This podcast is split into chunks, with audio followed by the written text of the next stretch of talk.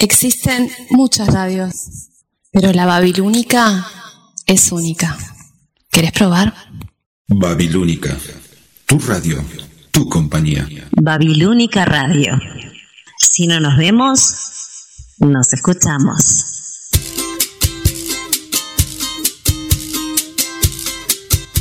Partir de este momento, Laura Peirano y Verónica Suárez abriremos dos ventanas al mundo.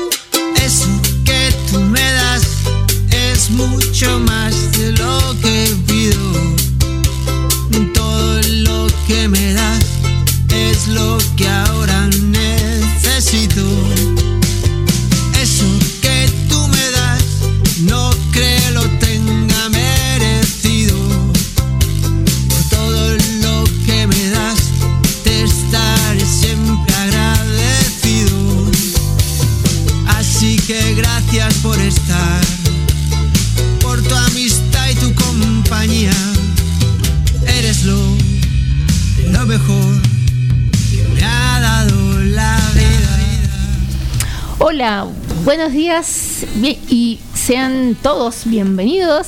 Yo también. Obviamente todos, por supuesto. ¿Cómo, cómo usted no va a ser bienvenida a Muchas este gracias. programa? Y, y al operador también, por supuesto, Martín Salgueiro.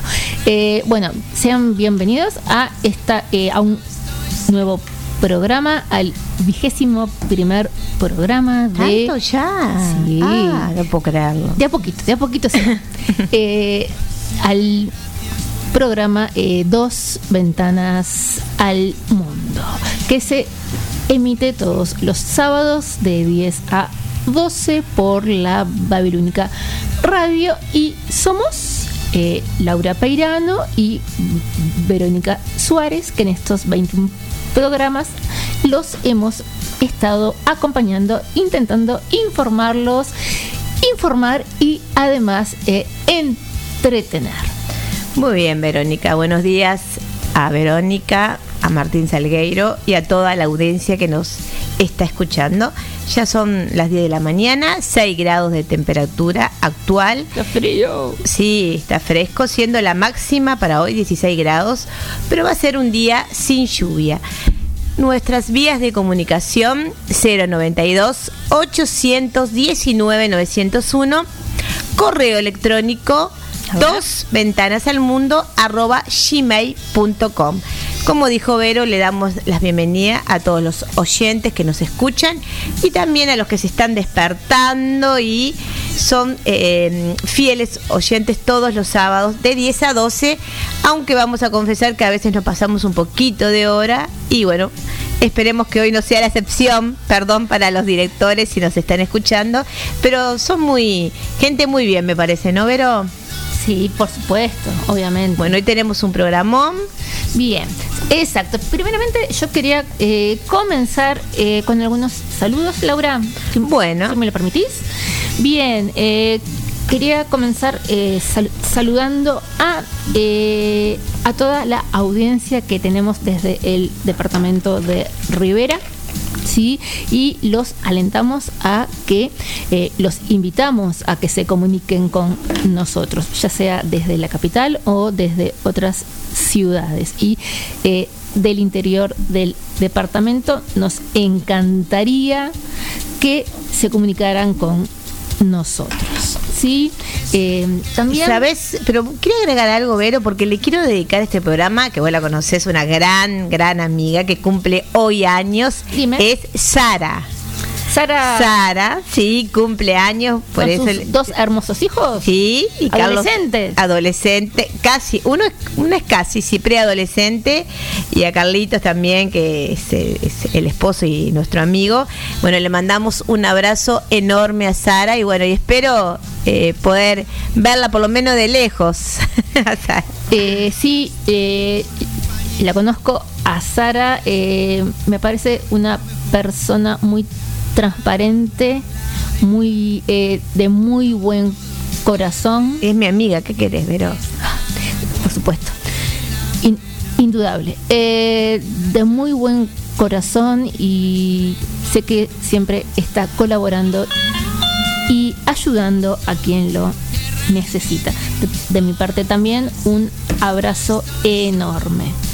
Eh, lo otro, también eh, quiero seguir sa- saludando eh, a Montse Montserrat, que sabemos que siempre nos está escuchando y que la semana pasada tuvo la suerte, la suerte, perdón, de ser la ganadora de un pack de, de los productos Nuterra preparados por la licenciada Virginia Pullares, licenciada en nutrición y les dejamos el teléfono por pedidos y asesoramiento al 099 124 489 y es, son productos recomendables. Exacto. Y eh, ella se ubica, eh, se encuentra en el área de Ciudad de la Costa.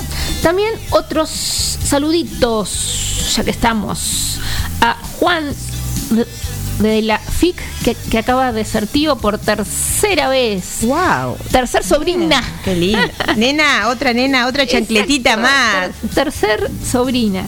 Y también eh, un beso enorme a Eli, eh, Elizabeth, que eh, los que junto con Juan este, hemos terminado eh, de entregar un- una tarea que nos insumió bastante esfuerzo, pero que este, ha valido la pena. Eh, hemos integrado un hermoso grupo en que cada uno cola- colaboró. eh, un abrazo fuerte para todos y esperemos que a los docentes eh, Les interese también. les agrade y estén de, acuerdo con el trabajo presentado. Pero también un abrazo grande. Hoy cumpleaños Kenny, la hija de Betina Esteves. Está cumpliendo 11 años. Un abrazo, Betina. Un abrazo también grande a Kenny. Y bueno, y que los cumplas muy feliz. Que pasen un, una hermosa jornada en familia. Eh, también nos envía eh, saludos Tatiana desde Maldonado. Un beso, Tati. Bien, Bueno, y a todos los que nos están escuchando también le mandamos un fuerte y cálido abrazo. Y también, aparte hoy de sortear productos Nuterra, que es una opción de compra innovadora, como lo dijimos anteriormente, también eh, para los oyentes que se comuniquen con nosotros, con dos ventanas al mundo, eh, le vamos a solicitar eh, que ellos nos digan qué institución les ¿Qué parece, ¿no? instituciones? Eh, tanto educativa O como- sociales. claro, sociales, eh, por el cual nosotros, el programa Dos Ventanas al Mundo, vamos a hacer donación y entregar a la institución que ustedes escojan eh, ropa que obviamente en estos falta. tiempos no Eh, hacen muy bien para todos más eh, cuando nos la gente que en- lo necesita encontramos en invierno. O sea, la, la idea es que eh, nos sugieran instituciones, ya sea sociales, educativas, que su población o que, eh, que, que- que las personas a las cuales ellos se encuentran eh, ayudando eh, requieran eh, la donación requieran la donación de ropa, ¿sí? Principalmente, com- como les decía, ahora en invierno. Se, se me pasó un poquito, Laura, estaba con otra cosa mientras eh, tú comentabas. eh, un beso grande, esto no sé si recién lo mencionaste. sí de, de, de un beso grande a Kenny. a que- Kenny le dije sí Ah, que un abrazo grande que cumple 11 años 11 años. el hermoso hijo de, de Bea de nuestra compañera Betina Esteves. Que siempre está presente y siempre estamos comunicándonos con ella. Es una, es una divina. Un abrazo para, para toda la familia. Exacto. Y bueno, y a Sara, un abrazo enorme, eh, que ya se habrá levantado y estará, estoy segura, sintonizando a Dos Ventanas al Mundo. ¿Por dónde? Por Babilónica Radio. Eh, otra cosa. em, en el programa de hoy vamos a eh, entrevistar cuando esta humilde servidora, ¿Sos humilde? Yo no, Vero. yo sí, cuando Bueno. esta humilde servidora eh, logre ingresar a la página, eh, al Facebook de la Babilónica, Vamos a entrevistar a quién? A. Adriana Raimundi. Y después vamos a contar de quién se trata. También le quería mandar saludos a mi querido Liceo, que sé que muchos compañeros y muchos colegas eh, están escuchando. Ayer pasamos también muy lindo. Y a todo Toledo 2. Lo dije bien porque el sábado pasado dije Toledo 1, pero también a Toledo 1, a Toledo 2, a, a las compañeras, a, al sub, a la sub, ay, que cacahuete van a decir, ¿no? A la, a- a la subdirectora, bueno, y a todas, a, a Nancy, a Andrea, a, bueno, a Silvana, bueno, todas mis compañeras, porque no me quiero olvidar de nadie, a Dieguito, que siempre nos hace, podrás creer que Diego nos hace ir a buscar, nuestro compañero, tenemos que ir eh, a buscarlo al liceo, a Casarino, para y nos hace llegar a veces tarde al liceo. No, ¿En no serio? puedo. Sí, a veces, ayer, la- siempre llegamos temprano, pero ayer fue la culpa de Diego. Bueno, un abrazo grande también. ¿eh? Y Silvana, y bueno, ¿qué va a hacer? Silvana ya está entregada en este momento. Un beso también a, a- a- a nuestros compañeros de, de Alicia Solimar 2, Solimar 1, a la UTU, bueno, y a todos, a todos. Eh, para no olvidarnos de, de nadie. quería también eh, enviar, em, perdón, po- poner al audio, eh, a la- em, poner al aire, perdón, eh, un, El audio de- un audio que nos llegó. Ya estamos empezando a escuchar el programa. Bueno, acá todos bien, abrazos. Este mensaje viene desde Rivera, como les decía. Eh, saludos también a Silvia y a Solange, como siempre, que nos están escuchando también. Y bueno, también hoy vamos a hacer referencia. Ayer, 30 de julio, fue el Día Mundial contra la Trata de Personas. Y también vamos a referirnos a ese flagelo que lamentablemente sigue estando en, en, nuestro, en nuestra humanidad, ¿no? Y bueno, vamos a tratar ese tema con el objetivo también de sensibilizar y que conozca las personas de qué se trata y contar también algún caso especial. Bien, continuamos, Vero. Sí. Uy. También le mandamos saludos a las compañeras Mariana, que ahora mandaron mensajes, Mariana, eh, Rina, Gabriela, Daniela, y también de España, a toda mi familia de España y de Tacuarembó, que están sintonizadas en nuestro programa, que va a ser un programa que tiene mucho contenido y espe- esperamos llegar en hora. Bien, en, en unos minutos vamos a tener eh, una entrevista con Adriana Raimundi, mamá de Valentina de 16 meses, quien nació con, una, con cardiopatías congénitas. En unos segundos ya estamos conectadas con ella, así ella nos comenta y podemos también transmitir a la audiencia de Dos Ventanas al Mundo de qué se trata y cómo podemos ayudarla, que eso es nuestro objetivo, poder ayudar. Colaborar. Y que también la audiencia puedan colaborar desde eh, su granito de arena, todo sirve.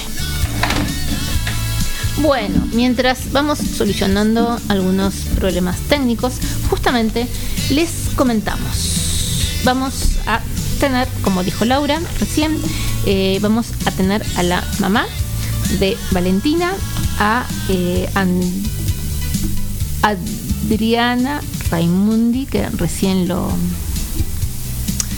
este, lo, lo acaba de mencionar Laura, mamá. eh, Adriana es mamá de Valentina, de de 18 meses que debe, perdón, de 16 meses y que a los 18 meses debe ser operada en Buenos Aires, ¿verdad? De una de una múltiple cardiopatía, congénita. También vamos a tener en el día de hoy la entrevista al licenciado en psicología, Daniel García, quien se ha especializado en el consumo problemático de sustancias en la Facultad Latinoamericana de Ciencias Sociales Flaxo, además de psicoterapeuta de adolescentes y con orientación gestáltica.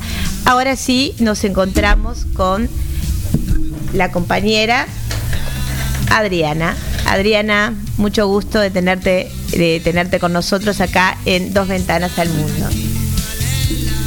Hola. Un gusto para nosotras tenerte acá. Qué jovencita que sos. Sí, totalmente. Bueno, a ver, a ver, contanos. Eh, uy, uy, hay interferencia. Los celulares. Uy, perdón, me tengo que, me tengo que mutear. Ahora sí. ¿Nos escuchás, Adriana? Hola, ahí las escucho. Bárbaro, Adriana. Bueno, Adriana, sos mamá de Valentina, eh, de 16 meses. Sí. Quien nació con varias cardiopatías congénitas. Qué feo que se escucha. espera un segundito que vamos a tratar de, de solucionar, de solucionar eh, algún tema técnico. A ver, ahora. Ya, ahora sí. Sí, este, bueno, Valentina eh, nació con, con, cardiopatías, con varias cardiopatías congénitas. Este, hoy tiene, ya cumple 17 meses. Bien. Ella tiene que, que ser operada en Argentina. Eh, más o menos calculamos que dentro de un mes este, tenemos que, reunir plata para poder llegar a, la operación. La operación cuesta 44 mil dólares. Estamos cerca, pero todavía no hemos llegado. Este, bueno, y en realidad lo que, lo que intentamos es eh, que ella con esta operación gane calidad de vida. Eh, es una cardiopatía que sabemos que, vamos a tener que, sobrellevarla con ella, lo que, lo que, o sea, en toda su vida, este, porque no tiene corrección.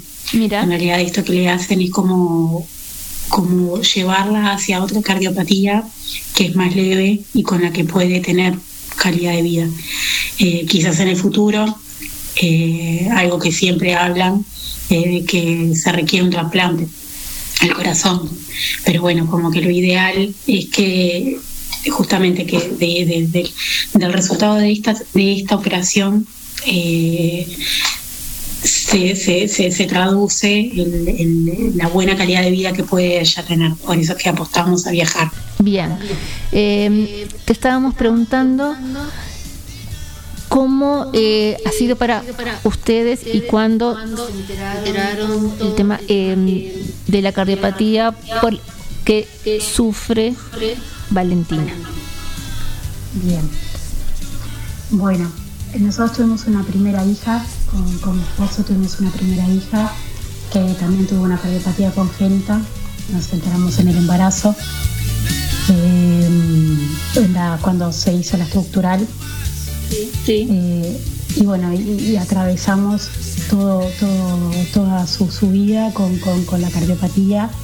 En las, a los nueve meses, casi diez meses, se le hizo la operación que sería la correctiva y no, no superó el postoperatorio.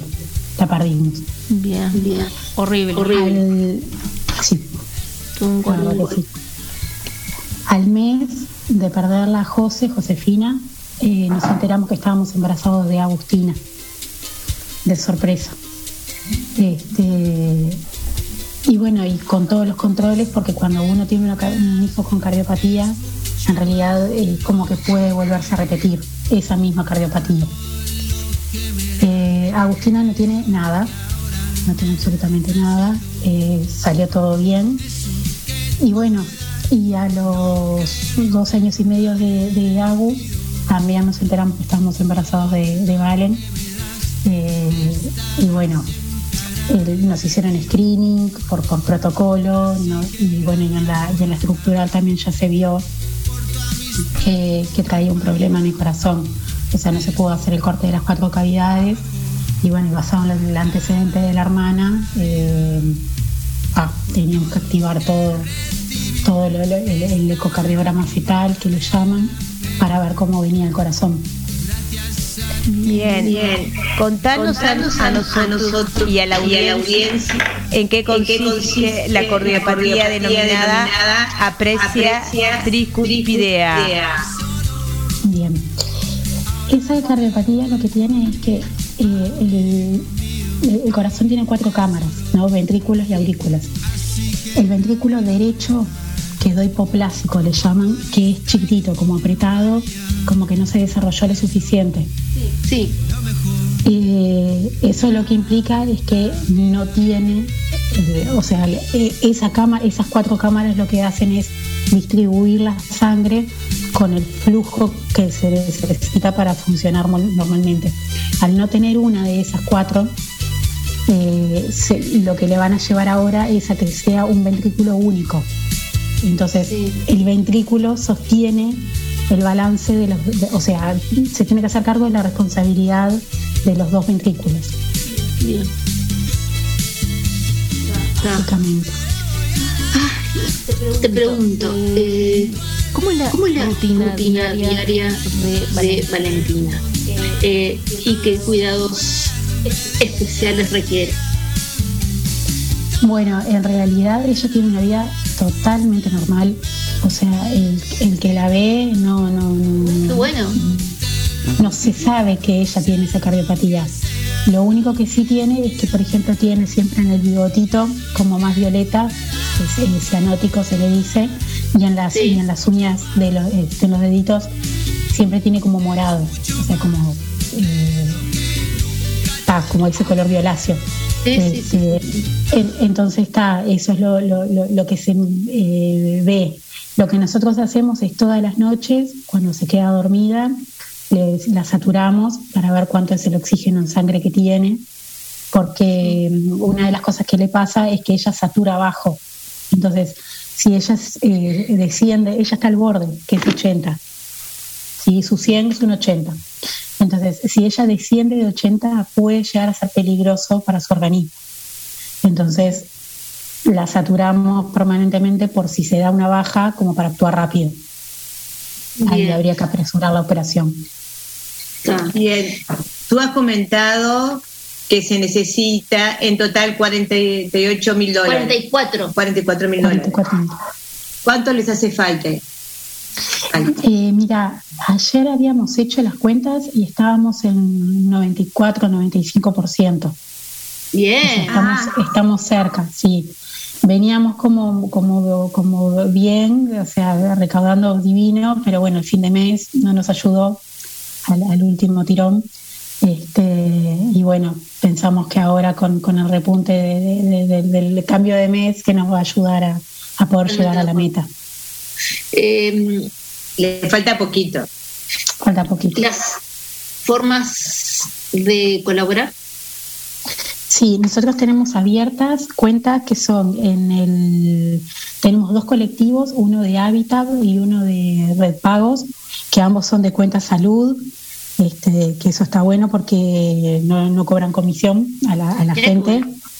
Sí, Sí, es una buena iniciativa de, las, de las empresas. Eh, se llaman, los colectivos, los dos se llaman Juntos con Valen, pero el de Hábitat tiene el número 11 72 85 y el de Red Pagos es eh, 757 26. 757 26. Y después del Brow tenemos cuenta en pesos 100 dólares, que la cuenta en pesos es 1103 77774 y la sucursal 0001. Y para la de dólares es igual, pero cambia el 2. O sea, 1103 77774 0002.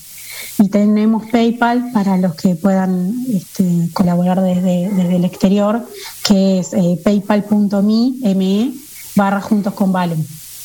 Bien. Nosotros eso lo tenemos en, la, en, la, en las cuentas de Instagram que se llama Juntos con Valen. Tenemos todo, todo ahí este, como para, Instagram, para que la gente pueda. Facebook y Y Twitter. y Twitter. Juntos con Valen. Eh, en un rato eh, vamos a volver, Volver a- reiterar los números de cuenta. Adriana, eh, contanos una, eh, una cosa, ¿cómo tú y tu esposo van llevando esta situación con la niña también que ella tiene? Sí. Bueno, Agus está como, como muy ansiosa, pero suponemos que esa ansiedad es nuestra, Claro. que se la pasamos nosotros a ella.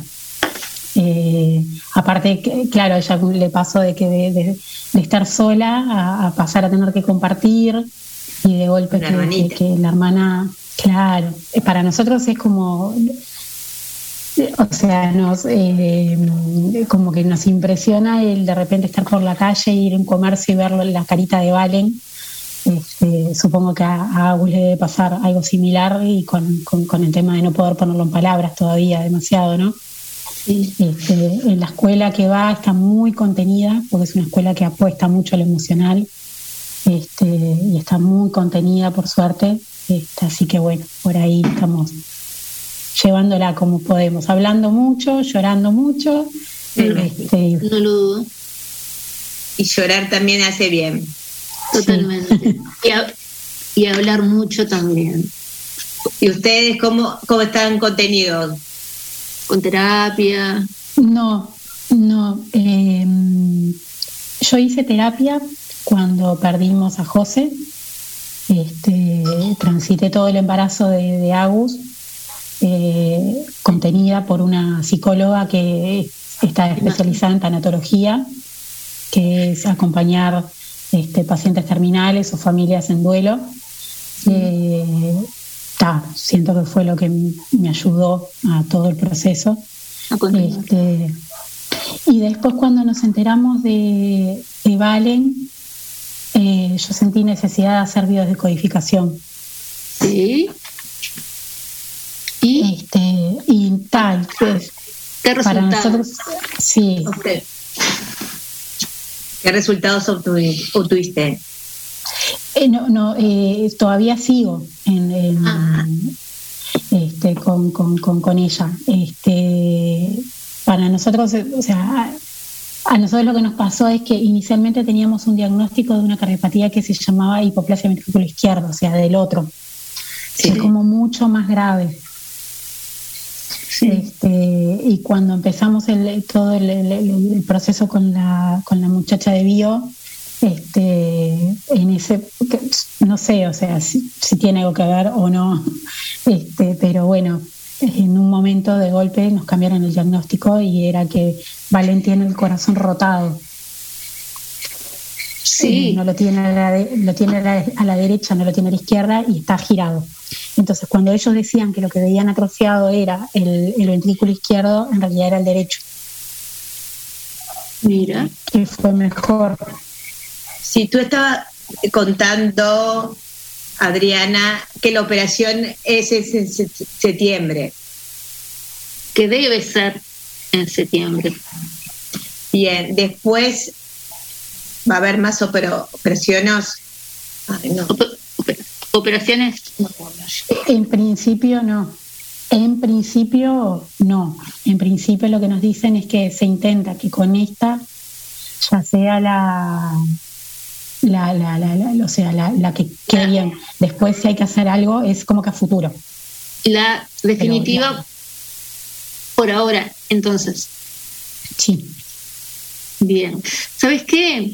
Te vamos a eh, invitar que a la vuelta de ese viaje eh, tengamos una nueva entrevista y que nos cuentes con, con una cara de felicidad y alegría eh, todo lo bien que les fue. Vamos a, ir repitiendo los números de cuenta. Yo eh, en el mensaje tenemos solamente las cuentas bancarias. Si me querés pasar por privado, hábitat y red pagos, así yo lo, eh, así los reiteramos. ¿Sí? Eh, ¿Algo más que tú quieras colaborar? Eh, agregar. ¿Agregar? No, en realidad, o sea, a nosotros lo que nos está pasando es que tenemos como mucho agradecimiento con la gente.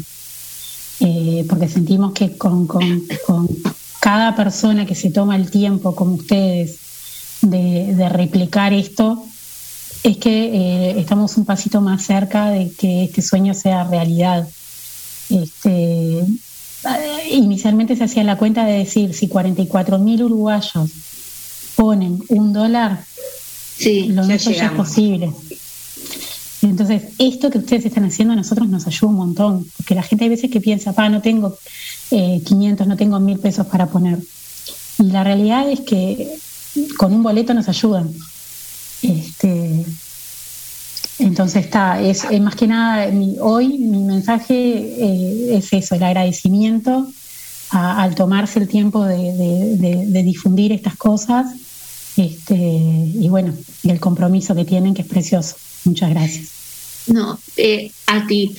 Y también queríamos tenerte presente para que la audiencia eh, tuviera la certeza, la seguridad que este es un caso real.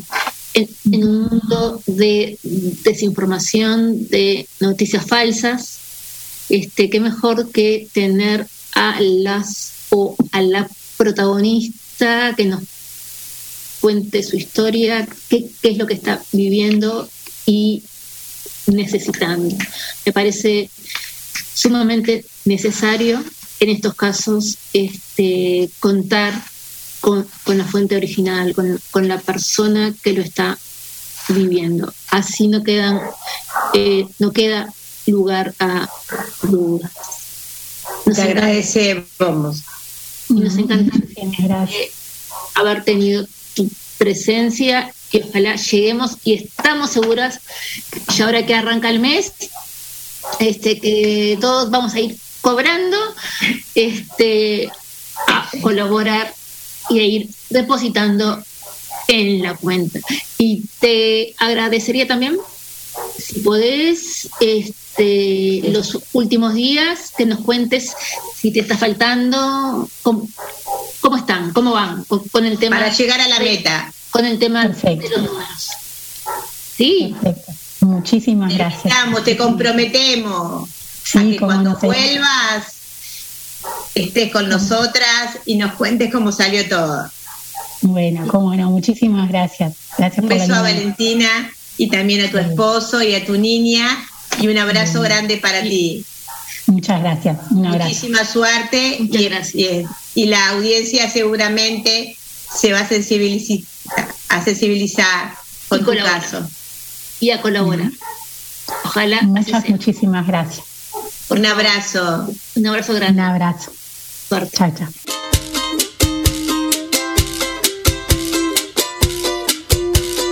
Eso que tú me das es mucho más de lo que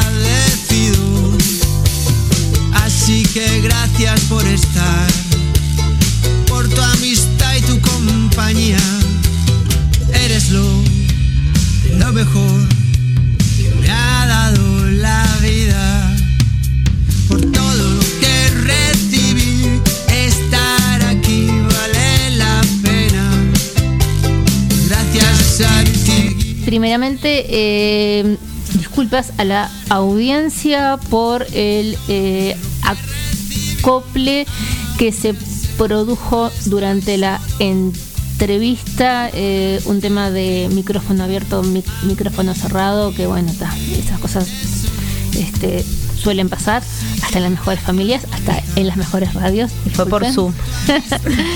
Entonces, bien, eh, le, le agradecemos de corazón Adriana. justamente a Adriana Raimundi por haber podido eh, y haberse tomado estos minutos para comunicarse con nosotros eh, pidiendo colaboración para su hija.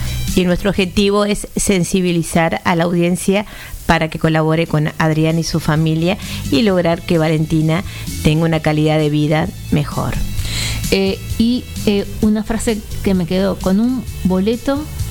Logramos todos Eh, si- ayudar a Valentina. Si cada uno este, colabora con un con un simple boleto, con, con lo que cuesta un boleto, ya este eh, ya se podría estar llegando. Voy a repetir acá eh, del Banco República la cuenta de ahorro 1103 77774 raya 00001 en dólares sería 1103 7774 guion 0002 ambas cuentas a nombre de Cristian de León, que es el Papa de Valentina, o Adriana Raimundi, que debe ser intervenida a la brevedad en Buenos Aires.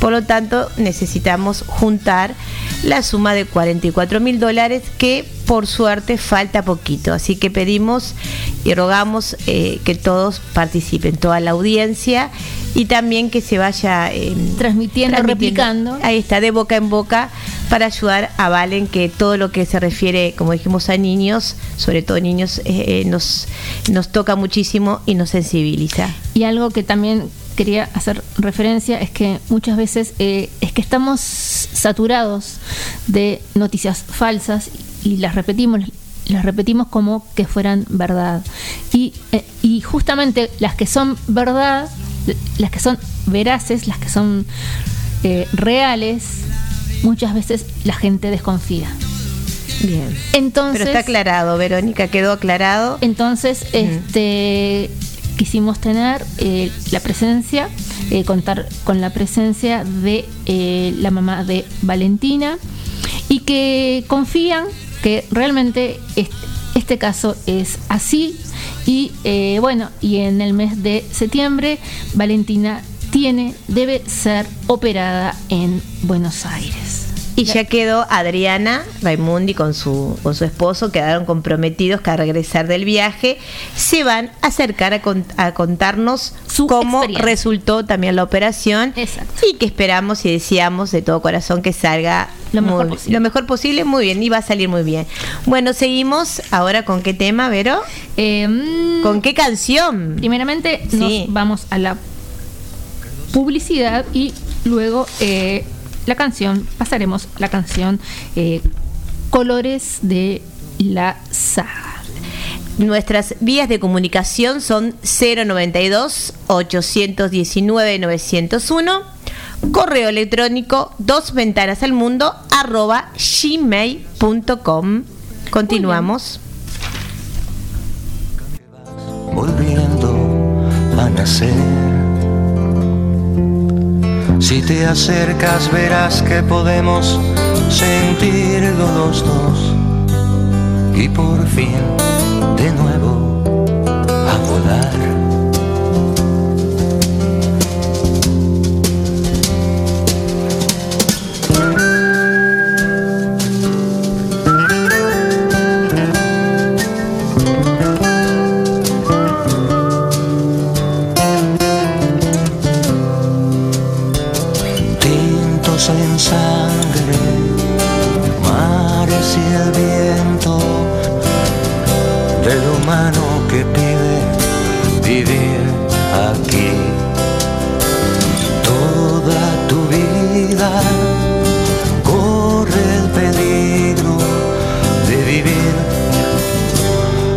quieres creer. Sabia del alma, aventura en la sangre que no ha de morir. Y si no, ¿cómo hay que seguir? Pronto será cuando estemos sintiendo otra vez por amor. Y si no, ¿qué puedes tener?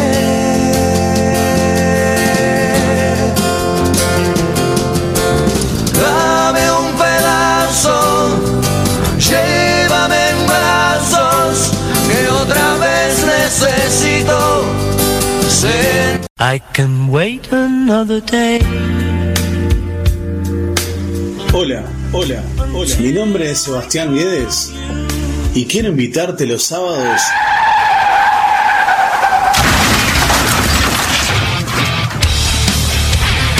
a día 32, acá en la Babilónica Radio.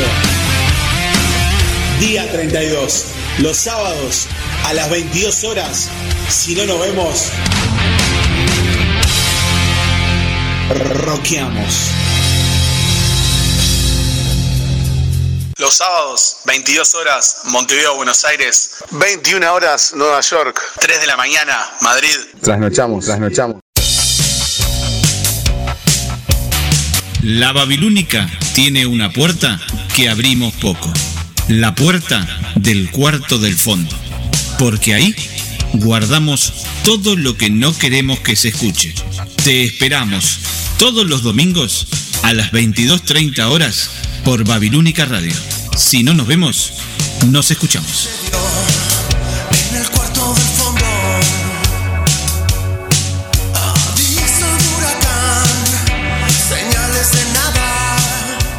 El cuarto del fondo. 22.30 horas Montevideo, Buenos Aires. 3.30 Madrid. 21.30 horas de New York. Por www.lababilónica.com.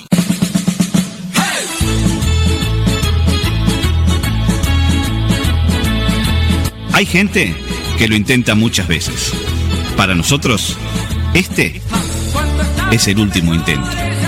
Luis Miseli y Jorge Melgarejo te esperan todos los sábados de 20 a 22 horas para compartir lo que tengan a mano. Aquí, en Babilónica Radio. Si no nos vemos, nos escuchamos. El último intento, todos los sábados a las 20 horas de Montevideo y Buenos Aires, a las 19 horas de New York y a la 1 de la madrugada de Madrid, por www.lababilónica.com. Ready? Ringo, keep your bit dead. Ringo! First one, very initial attack. One, two, three. Hola, soy Mario Casina y te quiero invitar todos los sábados a las 19 horas a Helter Skelter, donde estaremos recorriendo junto a Polo Medina y Gerardo Brañas la maravillosa historia de los Beatles. Aquí en la Babilónica, si no nos vemos, nos escuchamos. Helter Skelter, los sábados, 19 horas Montevideo y Buenos Aires, 18 horas New York, 0 horas Madrid.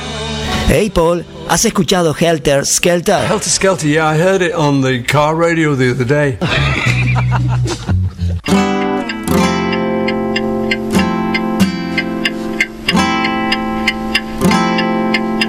Desperté, el calor de los labios extrañé, harto de vuelos bajos despegué, recomponiendo el daño me alejé.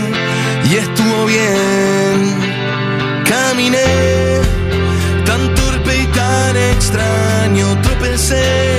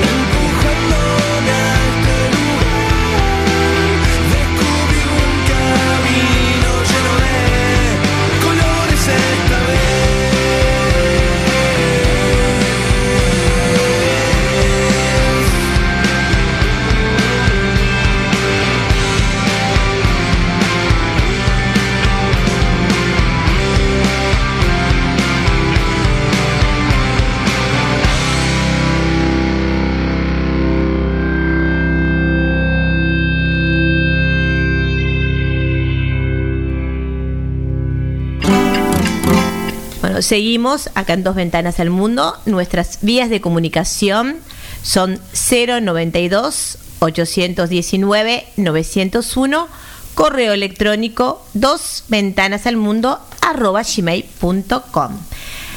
Ayer se conmemoró Verónica y Martín Salgueiro el Día Mundial contra la trata de personas. Es un flagelo que lamentablemente sí sigue estando en, boga y en la boca de todos.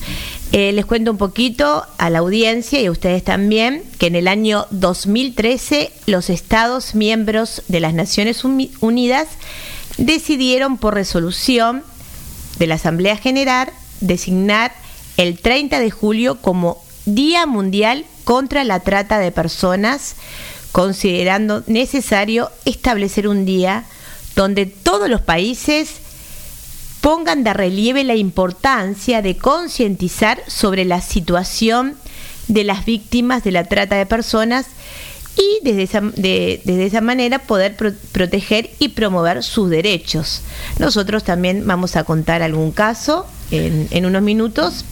Sabemos que en la actualidad miles de personas son captadas y trasladadas dentro o fuera del territorio nacional para ser explotadas, lamentablemente, Vero y Martín de múltiples formas, constituyendo así un delito de trata, que por suerte en nuestro país también, Uruguay, eh, tiene una ley, sí, tiene una ley que protege, ¿no? y lamentablemente Uruguay no se escapa a esa Ah, realidad mundial.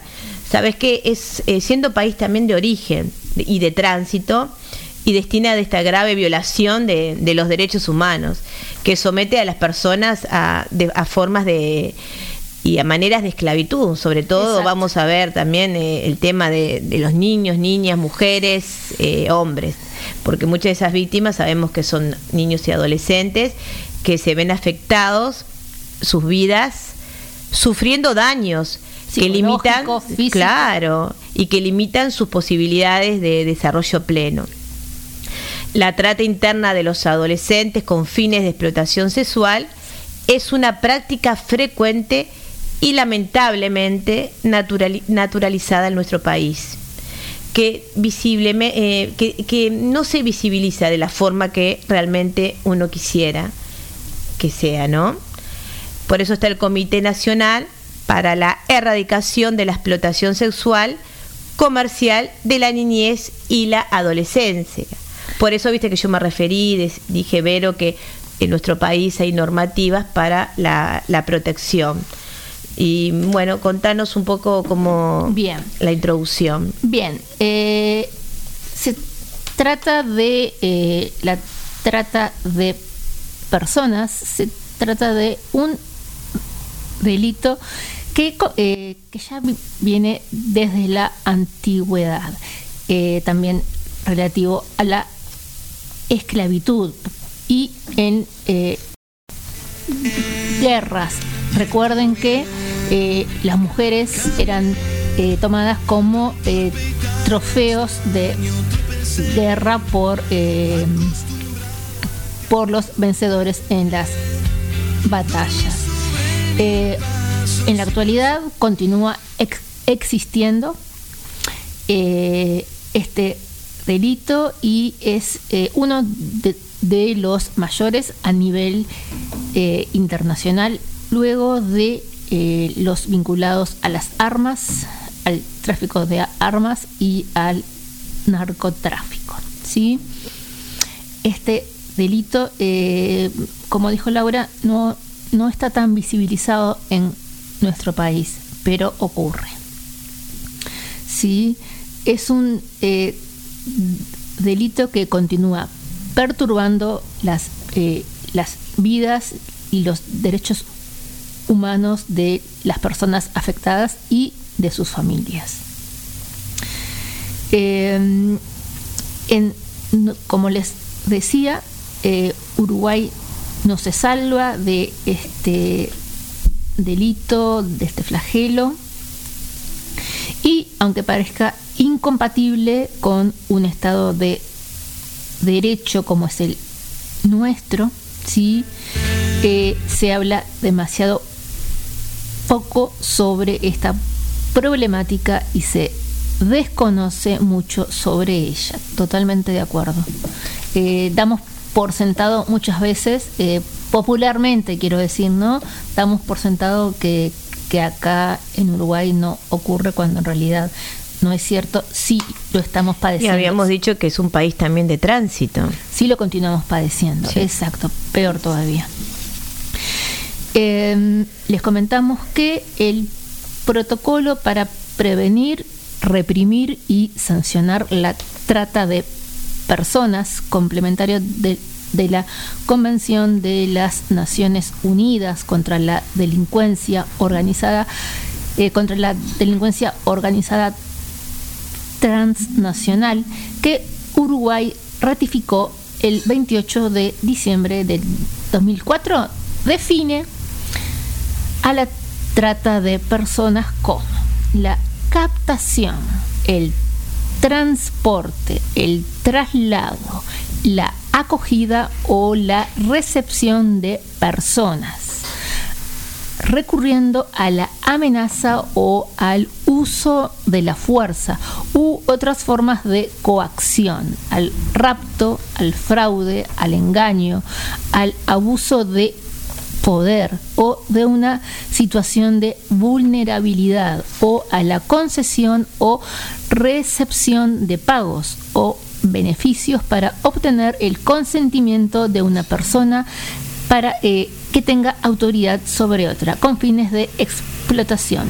Asimismo, este protocolo, fíjense qué importante esto, este protocolo afirma que el consentimiento de la persona, de la víctima, no se tendrá en cuenta cuando se haya recurrido a cualquiera de los medios me- eh, previamente ya mencionados.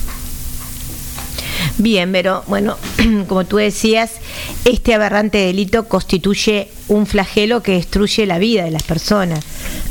Perdón, viola los más eh, elementales derechos humanos y afectando principalmente a los grupos sociales más vulnerables, porque de eso se trata, ¿no?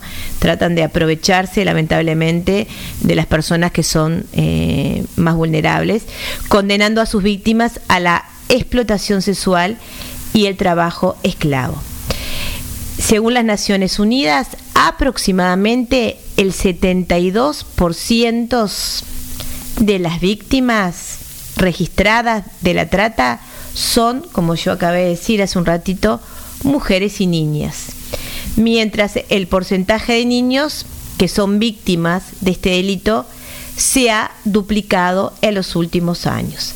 Haciendo referencia, como hoy eh, estaba explicando la primera parte, Vero, y a la audiencia, en Uruguay está la ley 19.643 del 20 de agosto del, de 2018, que creó el Consejo Nacional de Prevención y Combate a la Trata y Explotación de Personas, que coordinan las políticas públicas para trabajar con personas e instituciones comprometidas con esta materia.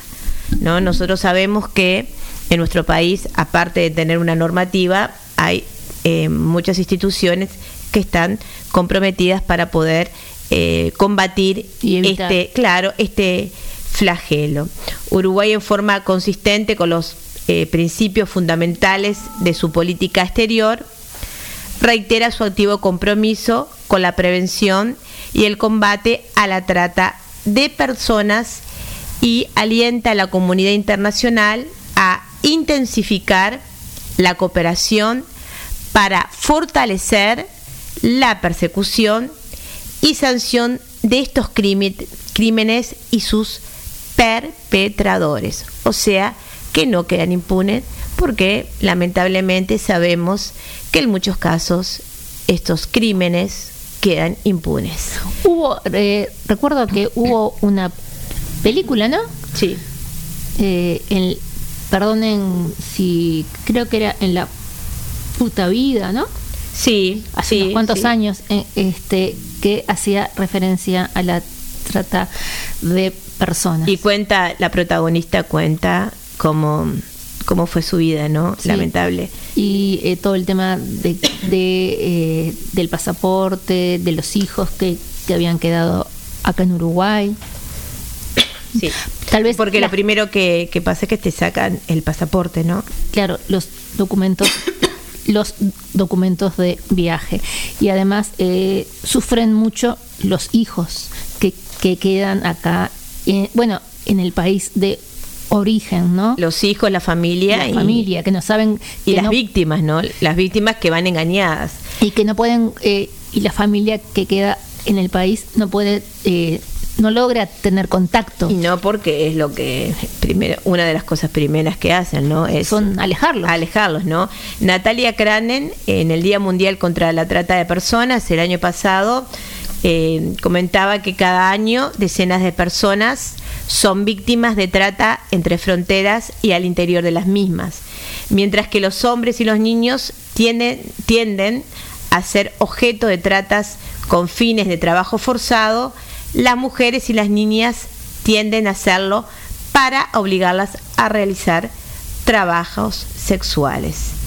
Y generalmente las víctimas preferidas, como habíamos dicho eh, hace un ratito, son personas pobres y vulnerables, o sea, que están desesperadas y bueno, los invitan a que van a, eh, los engañan, ¿no? Que van a viajar y van a tener otra vida para poder ayudar a su familia y bueno, y después se dan cuenta que, Que la realmente, realidad que es la realidad es diferente, ¿no?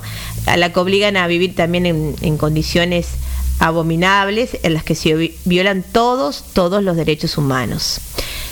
Hace uso de la violencia tanto física, psicológica, la, también la patrimonial, ¿no? Porque Ni no se les permite tener nada, las drogas, ¿no? Y el abuso sexual en forma reiterativa. Esos son armas para, para controlar a, a sus víctimas. Y también junto con la explotación y el abuso sexual se generan otros riesgos, Vero, y a la audiencia de contraer infecciones ni que hablar de transmisión sexual. Por ejemplo, podemos decir el, el VIH, ¿no? Lo que provoca también que una situación ya de por sí eh, terrible también eh, Se se, vea- vuelva se vuelva mortal, mortal, ¿no? agravada Sí. por este tema Incluso en la mejor de las circunstancias, las mujeres y las niñas en todo el mundo tienen menores probabilidades que los hombres y los niños de disfrutar sus derechos fundamentales a la salud, la autonomía, la integridad corporal y a vivir libres de violencia. Eso es una situación que es lamentable y es- es- son datos objetivos que están en las estadísticas. Y la trata lleva a, a todas las desigualdades al extremo. Por eso en el Día Mundial, que ayer se conmemoró, en, eh, valga la redundancia, eh, en todo el mundo, contra la trata de personas, se hace un llamado a los gobiernos nacionales y locales, a las fuerzas del orden, los sistemas de justicia penal y a todas las organizaciones de derechos humanos, de modo que redoblen sus esfuerzos, Vero, para identificar y denunciar la trata. No hay que ser cómplice de ningún tipo de violencia, ¿no? Y también mucho menos de la trata de personas, que llevan a sus perpetradores ante la justicia y apoyar a los sobrevivientes con el, eh, con el apoyo de los gobiernos, ¿no? El Estado tiene que estar presente. Yo creo eh, que, que inclusive pienso, eh, bueno, sin saber, este, se me ocurre que hasta puede ocurrir en familias muy vulnerables que no cuentan con, eh, con re- recursos suficientes, que, que se prestan, ¿no? Y A como que- acabé de decir, claro, que, que se prestan sí, aprovechan de, de de la personas, debilidad y de, de la situación de la vulnerabilidad de las personas. aceptan que eh, sus- hijas, no sé, este Incluso conf- confían muchas veces, ¿no? Y ahora vamos, voy a hablar Sí, un también. poquito también de, de un caso, de una historia. Pero antes que nada, ahora que también estamos atravesando eh, una situación eh, por el tema del COVID-19 que está afectando también los medios de vida y esto lo que trae también como consecuencia es agudizar la pobreza y aumentando de la Lamentablemente, ¿no? Sí, lamentablemente, la vulnerabilidad de las mujeres a los tratantes, cuyas artimañas se pueden volver más difíciles de detectar durante los periodos de confinamiento. Y también nosotros eh, que estamos eh, constantemente en redes sociales sabemos que se está haciendo cada vez más, más de moda el engaño a través de los Sí. diferentes eh, eh, las redes sociales. La trata, por otro lado, jamás eh, le decimos a la audiencia y nosotros lo tenemos internalizado y por suerte tenemos en nuestro país normas jurídicas y también a nivel eh, internacional, jamás debe ser tolerada. Y siempre nuestra lucha contra la misma debe continuar incluso durante la pandemia. O sea, no debemos detenernos hasta que logremos que esta violación de los derechos humanos llegue a su fin. Y para eh, terminar voy a, a contar una breve historia. Eh, voy a decir simplemente solamente el apellido sobre trata de personas, que es la historia de Irina. El nombre. Irina, eh, solamente, perdón, que no voy a decir el apellido, solamente el nombre. Irina tenía 16, 16 años y estudiaba en un instituto de la parte meridion- meridional de la Federación de Rusia. Cuando aceptó la propuesta de un amigo de la familia de hacer un rápido viaje a Oriente Medio. La oferta de 500 dólares por su ayuda para traer mercancías y venderlas en la Federación de Rusia parecía lucrativa. Irina fue presentada a Renat y al cabo de unos días recibió un pasaporte, un visado turístico y un billete de avión. Mientras tanto, los nuevos amigos de Irina habían mejorado el plan de su viaje. Ahora trabajaría como camarera en un café local por mil dólares al mes. La madre Irina tuvo algunas sospechas, pero rápidamente le aseguraron que su hija estaba en buenas manos. Eso es lo que nosotros hablamos de la confianza, ¿no?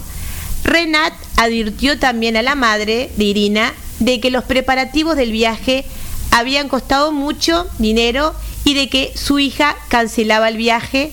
Si cancelaba el- viaje, le debería mil dólares. Al llegar a su destino, Irina se encontró que no sería camarera, sino prostituta. Le quitaron, como dijimos hoy, Vero, lo primero que es lo que se hace, su pasaporte y la amenazaron no castigarla si se negaba a obedecer. A castigarla. Y la amenaza con castigarla, dije, no, Ah, ah, perdón, con castigarla si se negaba a obedecer o intentar escapar. La vida de Irina se convirtió en una serie de habitaciones de hotel, clubes de alternet, madamas y clientes, hasta que finalmente intentó, intentó escapar. Robó sus documentos y algún dinero y llamó a un taxi. Tan pronto como Irina entró en el aeropuerto, fue detenido por la policía. La madama estaba con los policías y pretendía que Irina le habían robado dinero. ¿Te das cuenta, no? Sin hacer preguntas, la policía ordenó a Irina que volviera con la madama. Ahí ya podemos sacar algunas conclusiones. Fue revendida a otro propietario de hotel y castigada con una nueva deuda de 10 mil dólares para compensar su mal comportamiento. Cuando de la Federación de Rusia llegó la noticia de que Renat había sido detenido después de, un- de una denuncia de la madre de Irina, se añadieron nuevas amenazas y abusos. Pero Irina no renunció a escapar. Tras seis nuevos meses de martirio, finalmente logró ponerse en contacto con la embajada de la Federación de Rusia. Allá se encontró, se encontró con su nombre figurada en la lista de personas desaparecidas de Interpol desde hacía meses. Con la ayuda de la Organización Internacional para las Migraciones y la Embajada de la Federación de Rusia, Irina fue repatriada en medio de medidas de seguridad. Su caso fue investigado por la policía y actualmente está sometido a los tribunales. Lo que se trata es combatir la trata de personas mediante una campaña de información mundial y se procura reforzar la capacidad de los gobiernos para impedir que se impide, que se reiteren las situaciones como la Irina. Por lo tanto, hay que apoyar a las víctimas. Muchas gracias por haber escuchado esta historia de esta mujer que la padeció y que por suerte hoy día está en su hogar con sus eh, familiares. Eh, y bueno, y justamente, ¿no?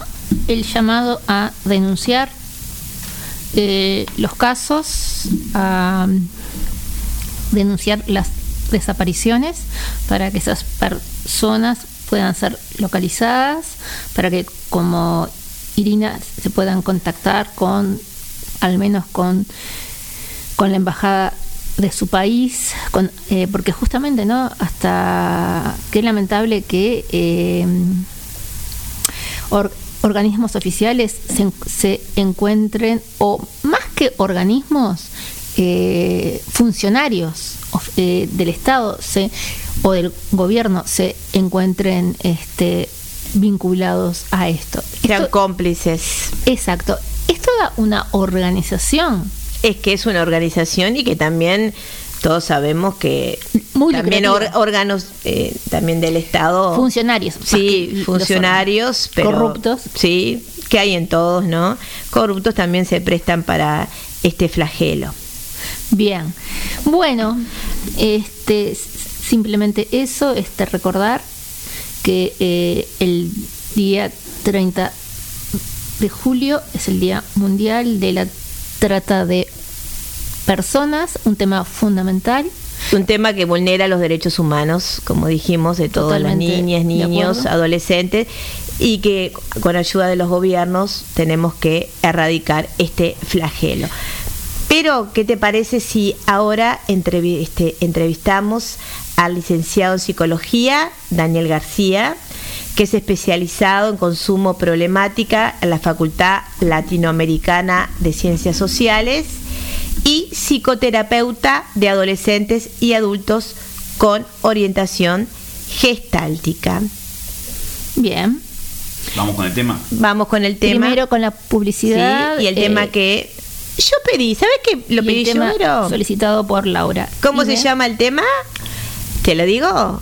A ver si lo tengo. Sí. Ay, a ver, decilo tú, Vero, Vero, Vero. A mí me encanta este tema porque me encantan lo, también los protagonistas, ¿no? Ay, Los- Yo nunca lo escuché, creo. ¿No conoces a Laura Pausini? Sí, los- a mí me conoces. Yo soy Laura Peirano. Está, pero no. La canción, no sé si la conozco. Se llama eh, Te amaré de Laura Pausini con Miguel Bosé.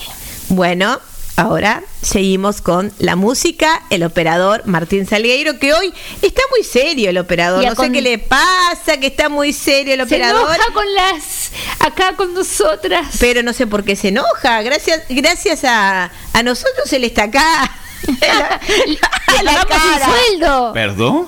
Eh, Le pagamos gracias- un sueldo. Pero Martín Salgueiro, usted está gracias a Están poniendo nosotros. el, el huevo por delante de la gallina, digo. Primero yo- está la gallina, después viene el huevo, digo. Ese es el orden, ¿no? Bueno, Martín Que yo Salguero, yo te- ¿sabes por qué estoy Hasta luego, preocupada? hasta luego, chao. Eh, Martín Salguero, estoy preocupada porque no sé dónde está mi amigo, dónde está mi amigo, no lo encuentro ni a Polito, no encuentro ni al cónsul, ¿dónde están? Están trabajando, Laura Peirano. Bueno, pero que dejen de trabajar y que, por favor, Dos se- segundos, dos minutos. claro, se sintonicen, porque la verdad, si no, nosotros no podemos seguir con el programa porque lo- los extrañamos. Quiero que sepan que los extrañamos. Y eh, un abrazo enorme a Betina Esteves, que fue quien nos contactó con Adriana, Adriana. la mamá de Valentina. Muchas Bueno, gracias. ahora seguimos con la música que yo, Laura Peirano, pedí y después con la entrevista al psicólogo Daniel García. precioso poderte finalmente interpretar la canción mirándote a los ojos, supiendo que es dedicada a una persona que puedo amar con mi voz y mis ojos y mi todo. Y tú creo, espero puedas será realidad o no, pero las cosas primero y antes que sucedan hay que soñarlas. Y además debemos cantarla. Sí, cantiamola. Te amaré. Te amaré. Vamos allá. Con la paz de las montañas te amaré. Con locura.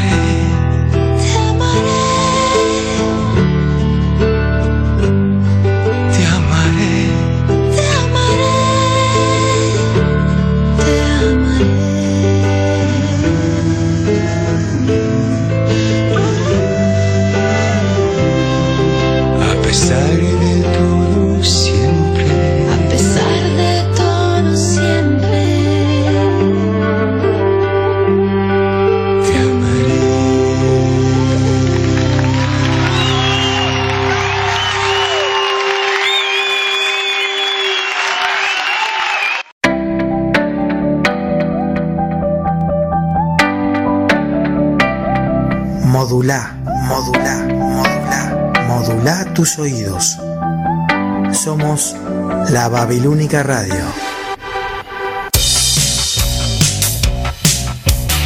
La Babilónica tiene una puerta que abrimos poco. La puerta del cuarto del fondo. Porque ahí guardamos todo lo que no queremos que se escuche. Te esperamos todos los domingos a las 22.30 horas por Babilónica Radio. Si no nos vemos, nos escuchamos.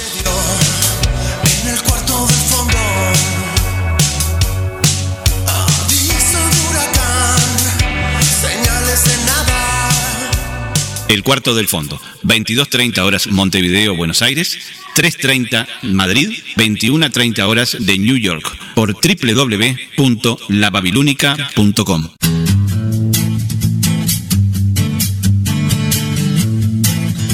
Soy Beatriz Viveros invito todos los domingos a compartir nuestro programa Deshaciendo Radio, aquí en la Babilónica Radio. Si no nos vemos, nos escuchamos. Resumiendo que tengo un cajón de la firma Pandora. Deshaciendo Radio, todos los domingos, 20 horas Montevideo, Buenos Aires, 1 de la mañana Madrid, 19 horas Asunción y Nueva York, por la www.babilónica.com. I can wait another day.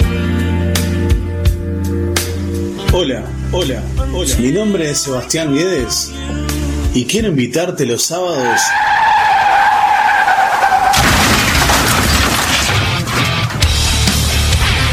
a día 32, acá en la Babilónica Radio. Día 32, los sábados a las 22 horas. Si no nos vemos, roqueamos. Los sábados, 22 horas, Montevideo, Buenos Aires. 21 horas, Nueva York. 3 de la mañana, Madrid. Trasnochamos, trasnochamos. Hay gente que lo intenta muchas veces. Para nosotros, este es el último intento. Jorge Melgarejo y Luis Miseri te esperan todos los sábados de 20 a 22 horas para compartir lo que tengan a mano. Aquí, en Babilónica Radio. Una radio para escuchar y compartir. ¿Cómo se escuchó? ¿Bien? El último intento, todos los sábados, 20 horas Montevideo, Buenos Aires, 1 de la madrugada Madrid, 19 horas New York City, por www.lababilónica.com. Hola, soy Polo Medina y junto a Gerardo Brañas te quiero invitar a que conozcas la otra historia de los Beatles. Te contaremos todo lo que no sabes y siempre quisiste saber sobre los genios de Liverpool. Estamos todos los sábados a las 19 horas en la Babilónica Radio. Si no nos vemos, nos escuchamos.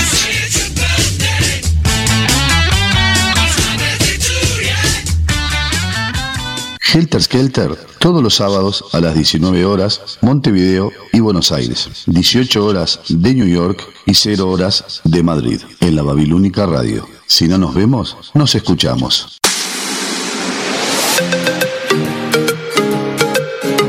www.lababilúnica.com Porque somos tu burbuja. Hola, buenos días. Daniel, ¿cómo estás? Hola. Buenos, Buenos días. ¿qué tal? Un gusto ¿Qué estar tal? por ¿Qué acá. tal? Buenos días. Gracias por haber aceptado. Bueno, nos encontramos con el psicólogo eh, Daniel García, es eh, licenciado en psicología, trabaja en consulta eh, psicológica con adolescentes y adultos y es especialista en discapacidad, inclusión y accesibilidad. Te damos la bienvenida, Daniel, por haber este, aceptado la entrevista acá en, en radio, en Babilónica Radio, en el programa Dos Ventanas al Mundo. Y bueno, Bueno, muchas por haber gracias. Fue un placer estar acá. Bueno, me alegro mucho.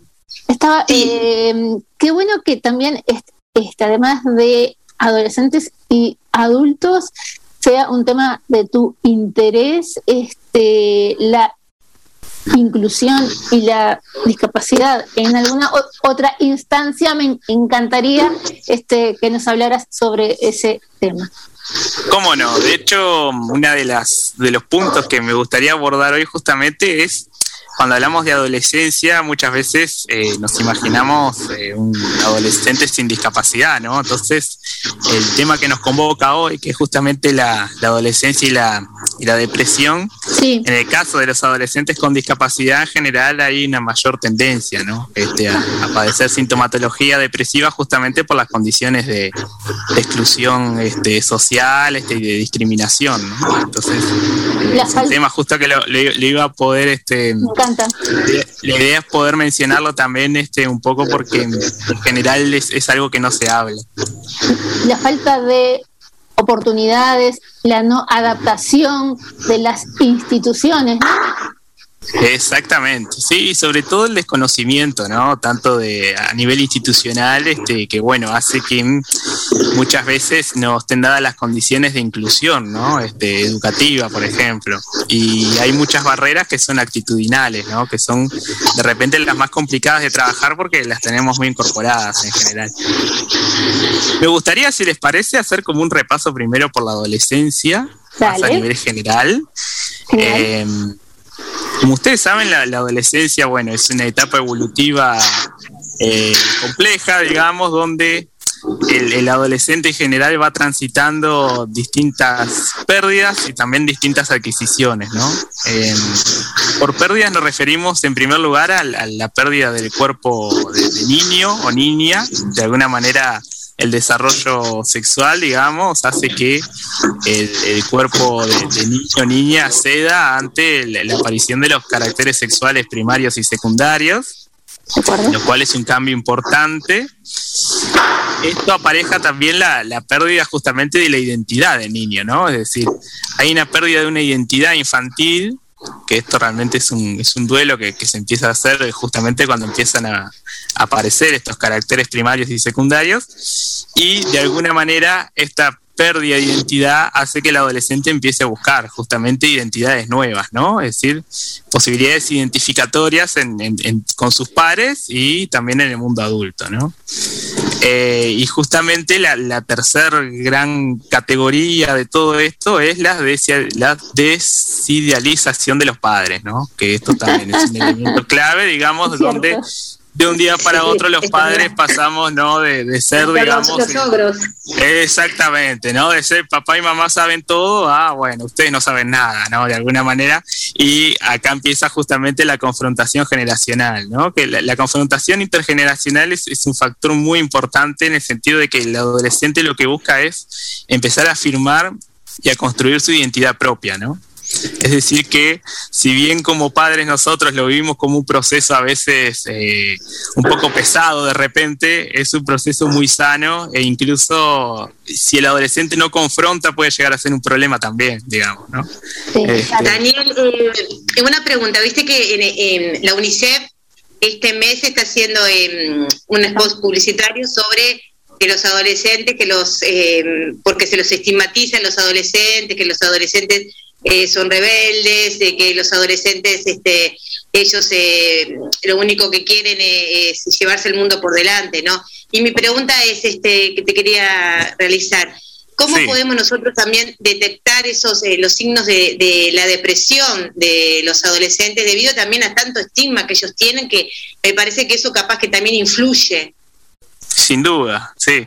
Sí, es que parece que como adultos, ¿no? Este, uno como que cruza la línea de la adultez y después se olvida, ¿no? De cómo fue como adolescente. Es, un ejercicio que yo hago habitualmente con los padres. Y ustedes adolescentes, ¿cómo eran, no?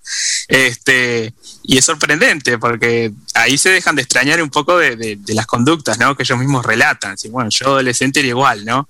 Este, importante en la, vamos ahora, si quieren, al tema de la depresión en sí eh, hay que distinguir varias cosas, ¿no? Primero, hay una diferencia importante entre la depresión y la tristeza. ¿sí? Esto aplica a los adolescentes, aplica a los adultos, digamos, ¿no? Eh, cualquier emoción, sea la tristeza, sea el miedo, sea el enojo, sea la alegría, en general es una emoción que empieza y termina, ¿sí? Eh, de alguna manera eh, uno puede estar triste por algo, pero después eh, mejora y pasa otra emoción o pasa otra cosa, ¿no? En el caso de la depresión, la tristeza es persistente. ¿ah? Como primer concepto con, para diferenciarla de la tristeza, digamos. La tristeza empieza y termina, la depresión pasan los días y la persona sigue con una emoción de tristeza, digamos. Lo otro importante a nivel de la depresión es también el tema de los duelos, ¿no? Que muchas veces se confunde. La pérdida de un ser querido, en este sentido, eh, son cosas diferentes, digamos, ¿no? El, duelo es algo sano, es algo normal, entre comillas, que debemos pasar cuando hemos perdido un ser querido, este, o algo significativo para nosotros y que tiene eh, sentimientos de tristeza, tiene de alguna manera uno se, se, retrae hacia adentro porque bueno, hay algo que ha perdido y necesita como, digamos, sanar, ¿no? De alguna manera. Pero ya Freud en, el artículo de duelo y melancolía hacía una distinción clarísima, ¿no? Que es que la melancolía, lo que él en, aquel momento llamaba melancolía, que hoy en día sería la depresión, está acompañada por sentimientos de culpa, sentimientos de inutilidad, sentimientos de fracaso, digamos, que de alguna manera es un diferencial muy grande a la hora del duelo, digamos. Eh, en el duelo, digamos, la persona no, no se está eh, culpando, no tiene pensamientos suicidas, digamos, y incluso en el duelo, eh, ustedes lo habrán pasado, digamos, igual que yo, en general, pueden entrar otras emociones, digamos, ¿sí? O sea, se puede recordar al ser querido, por ejemplo, con cierta alegría después de un tiempo, o sea, de alguna manera eh, es distinto, ¿sí? Hay una diferencia grande. Sí, un duelo puede desencadenar una depresión, eso sí, o sea, si el duelo se complica y no se resuelve, de alguna manera ahí sí puede sobrevenir la depresión. ¿ah? Entiendo. Cuando nosotros hablamos de depresión, entonces no estamos hablando ni de una tristeza ni tampoco de un duelo. ¿sí? Estamos hablando de un estado persistente, de, el DCM5 tiene una, categorización ahí, un plazo de, dos semanas, pero bueno, eso depende después de la, de la evaluación que le haga el profesional de la salud. Sí, sí, sí, dos semanas de síntomas persistentes. Este, los síntomas tienen que ver primero con la incapacidad de sentir placer, lo que se llama la anedonia. Eh, tiene que ver también, es decir, uno ve que, bueno, el adolescente de alguna manera no disfruta de la misma manera que antes de hacer las actividades, no sé, por ejemplo, eh, no, no quiere ir al club, este, pierde interés, digamos, por, por las actividades cotidianas que hacía antes, no quiere salir con los amigos. Eh, bueno, ¿no? Está como con, esa justamente pérdida del, placer por las cosas que hacía, ¿no? Después a nivel general, y esto aplica a la depresión y aplica, yo diría, casi todo el, abanico de dificultades, este, por decirlo de alguna manera, de salud mental, hay dos ejes que son el sueño y la alimentación, digamos, que en la mayoría del, por decirlo de alguna manera, las patologías. Yo en realidad no, hay toda una discusión después a la interna de, este lenguaje más, este modelo más médico, pero bueno, en principio vamos a usarlo. Este, en la mayoría de las, de las dificultades, eh, estos dos ejes, tanto el sueño, es decir, la dificultad sobre todo para conciliarlo o para mantenerlo, o la alimentación, ya sea en exceso o ya sea en déficit, son dos signos que ya al detectarlos, por ejemplo, nuestros hijos deberíamos prender las, las, alarmas. ¿sí? O sea, ya ahí hay algo que nos está hablando a nivel biológico que no, no está funcionando bien, digamos, ¿sí? y tanto en la depresión como en la ansiedad este, y, en, otras dificultades, justamente el sueño y la alimentación son dos ejes este, que, son enseguida los primeros que uno ve que se, se afectan, ¿no? Es el cambio, ¿te referís al cambio de las horas de sueño? Puede ser, o el no dormir, eh, o, eh, o la falta, no sé, y en el tema de alimentación es no querer comer, digo Exacto. En el tema del sueño, en realidad, el, adolescente en general vieron que duermen más, ¿no? Este, y eso está bueno. Este, porque, bueno, ellos están justamente a nivel interno procesando muchísimos cambios, a nivel corporal, a nivel psicológico, a nivel cognitivo, ¿no? De la capacidad de, acceder al mundo de las abstracciones, digamos, todo lo que es el desarrollo del pensamiento formal el problema justamente es cuando no se duerme, ¿no? Digamos, ¿no? El adolescente está a las 3 de la eh, mañana y no puede conciliar el sueño, digamos. Eh, ahí, tenemos un problema, ¿sí? Ahí tenemos un problema donde hay que consultar. Una cosa es que pase una o dos noches, pero cuando la cosa es persistente, digamos, eh, ya eso nos habla de que puede haber una dificultad. Si nosotros como... Sí. Ah, eh, Daniel, nosotros como docentes trabajamos eh, con adolescentes, ¿no? Y sí, no, en el caso mío eh, y en el caso también de Verónica, notamos siempre que los chiquilines, aparte de el, uso de la tecnología, que están hasta las 3, 4 de la mañana, también es como, es una adicción, ¿no? Como cuando nosotros hablamos, somos adictos al alcohol, ¿no? A, a las drogas, como que también me parece que la tecnología, más allá que ya sabemos que ellos como quien dice, eh, eh nacieron desde siempre, claro. Eh, también forma parte de, su comportamiento, ¿no? Con los cambios también que hay en el desarrollo neuronal de, en nuestros eh, queridos adolescentes, digo queridos porque realmente son, eh, son muchachos que, que más allá de que se caen, ellos saben que siempre se tienen que levantar y siempre eh, tienen que buscar cambios, ¿no? Y nosotros tratamos de inculcarles eso. La pregunta es cómo afecta a esas adicciones también la droga, em, eh, el uso también de, otros, este, eh, por ejemplo, la- en nuestro caso la, la marihuana, cómo va afectando el desarrollo neuronal de los adolescentes y cómo nosotros podemos manejarnos ante esa situación como docentes. Bien, buenísima la pregunta. Eh, sí, vos sabés que igual al pasar nomás, ¿no? Eh, yo creo que cuando hablamos de los adolescentes también hablamos del mundo adulto, ¿no? Este, de alguna manera, y de nuestra relación con ellos. Entonces, en ese sentido, eh, si alguien me dice, bueno, ellos se acuestan a las 4 de la mañana con la tecnología, también ahí hay una falta de límites y de organización de rutina, ¿no? Digamos, en el sistema familiar. Este, entonces, siempre nosotros que trabajamos con niños o con adolescentes, lo que vemos primero justamente es el sistema familiar y cómo se organiza, ¿no? Entonces, eh, estas cuestiones son bien importantes, digamos, ¿no? Eh, el tema de los límites es fundamental en, tanto para los niños como para los adolescentes, digamos, y los adolescentes necesitan dormir. es real, necesitan dormir y necesitan dormir más horas que los adultos. Este, esto es así. Sobre el tema de las adicciones, bueno, es un capítulo grande, ¿no? Eh, a ver, las adicciones en realidad y la depresión mm, se creía antes que había muchísimo vínculo y hoy en día eh, sí se sabe, digamos, y uno que ha trabajado con adicciones sabe que, por ejemplo, en el, en el abuso del alcohol hay mucho de depresión, ¿sí? En general una persona eh, con, con- con uso problemático de alcohol es probable que tenga eh, alguna base depresiva, ¿sí? Lo que se llama hoy en día el trastorno depresivo persistente, que antes era la distimia. Este, en el caso de los adolescentes, en realidad hay que distinguirlo esto porque en general es cuando recién está comenzando la, la experimentación con el consumo. Exacto, digamos. sí. Socialmente, Entonces, ¿no?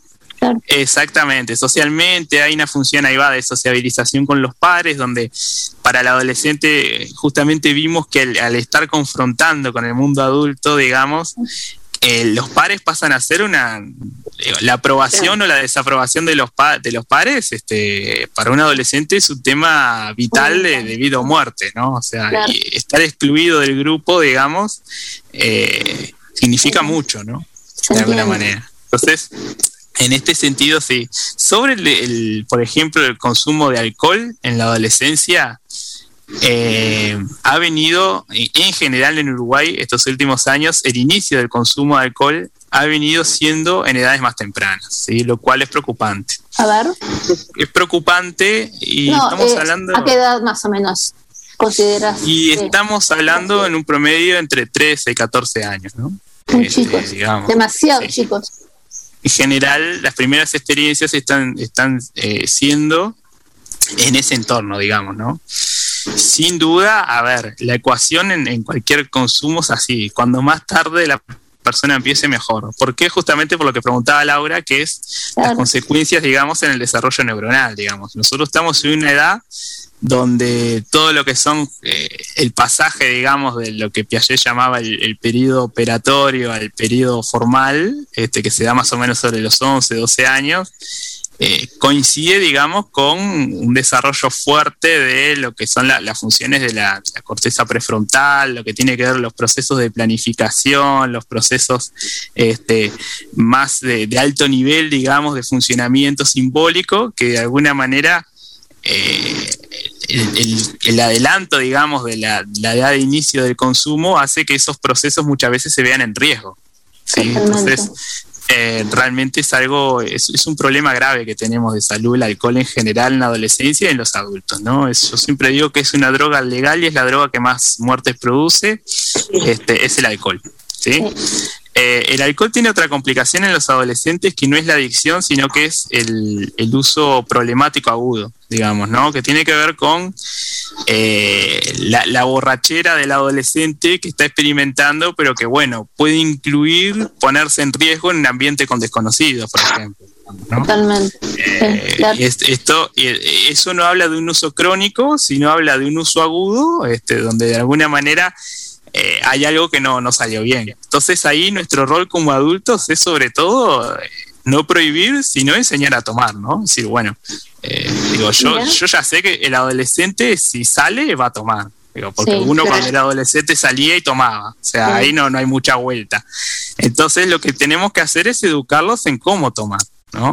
Es decir, qué precauciones tiene que tomar, en qué momento, con quién. Este, bueno de eso. alguna manera como Para los eh, padres. ma-. Exactamente, ¿no? Yendo más hacia una noción de consumo responsable, en definitiva, que de un paradigma más este prohibicionista, ¿no? De alguna manera. Bien. O sea, tomar, tomar ellos van a tomar, van a experimentar.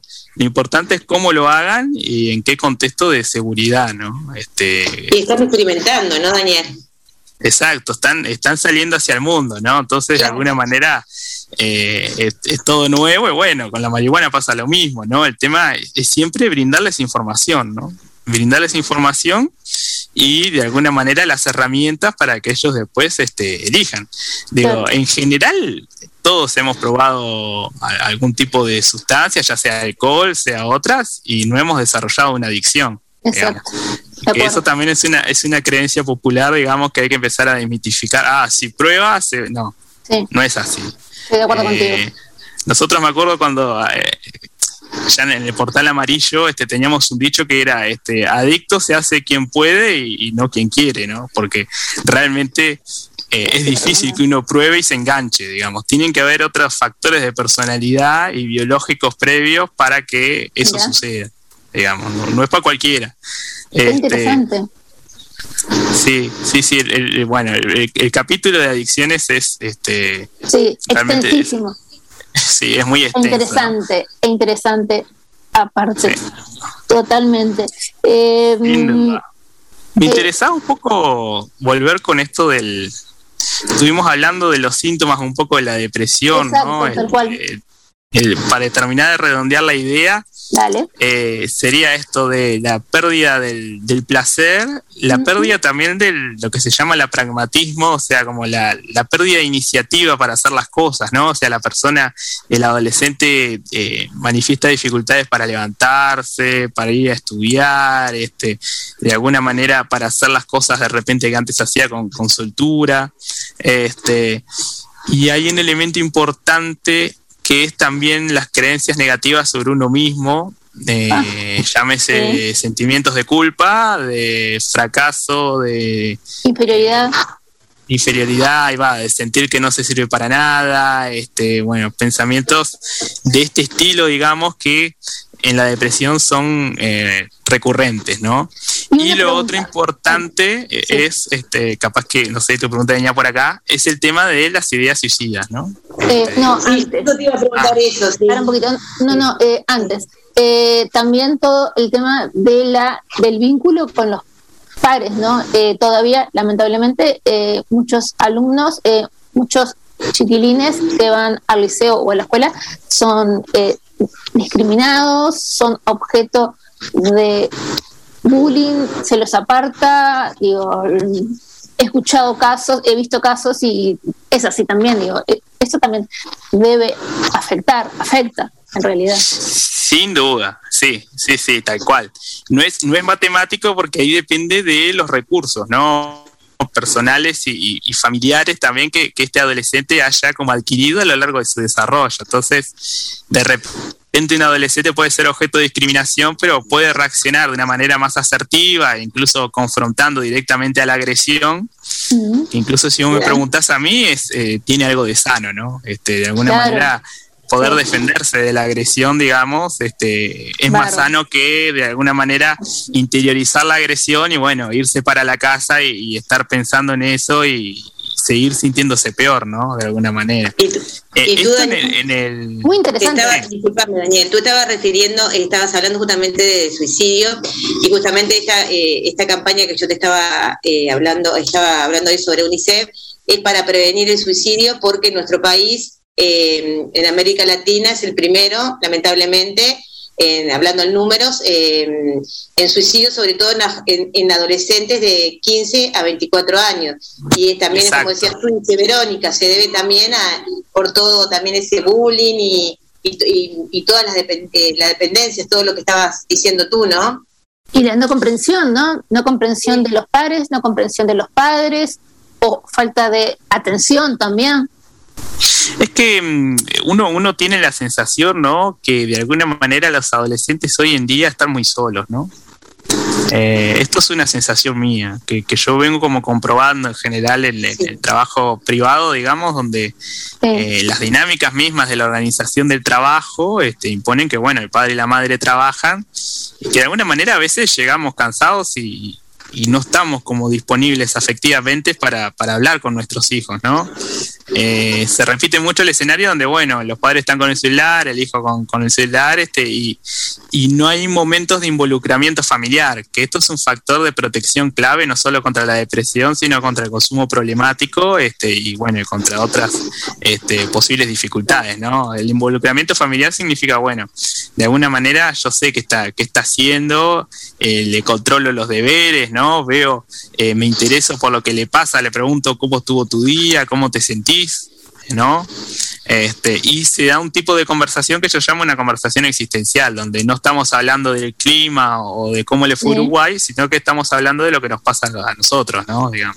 Este, que, que Está esa bueno modalidad de conversaciones, esta modalidad de conversación es, es interesante y, y bueno, es, es fundamental, ¿no? O sea, de alguna manera no hablar tanto de lo que pasa afuera, sino hablar de cómo nos sentimos, che, ¿cómo, estás vos? ¿Cómo te sentís? Te veo, te veo un poco triste, contame qué te pasa, ¿no?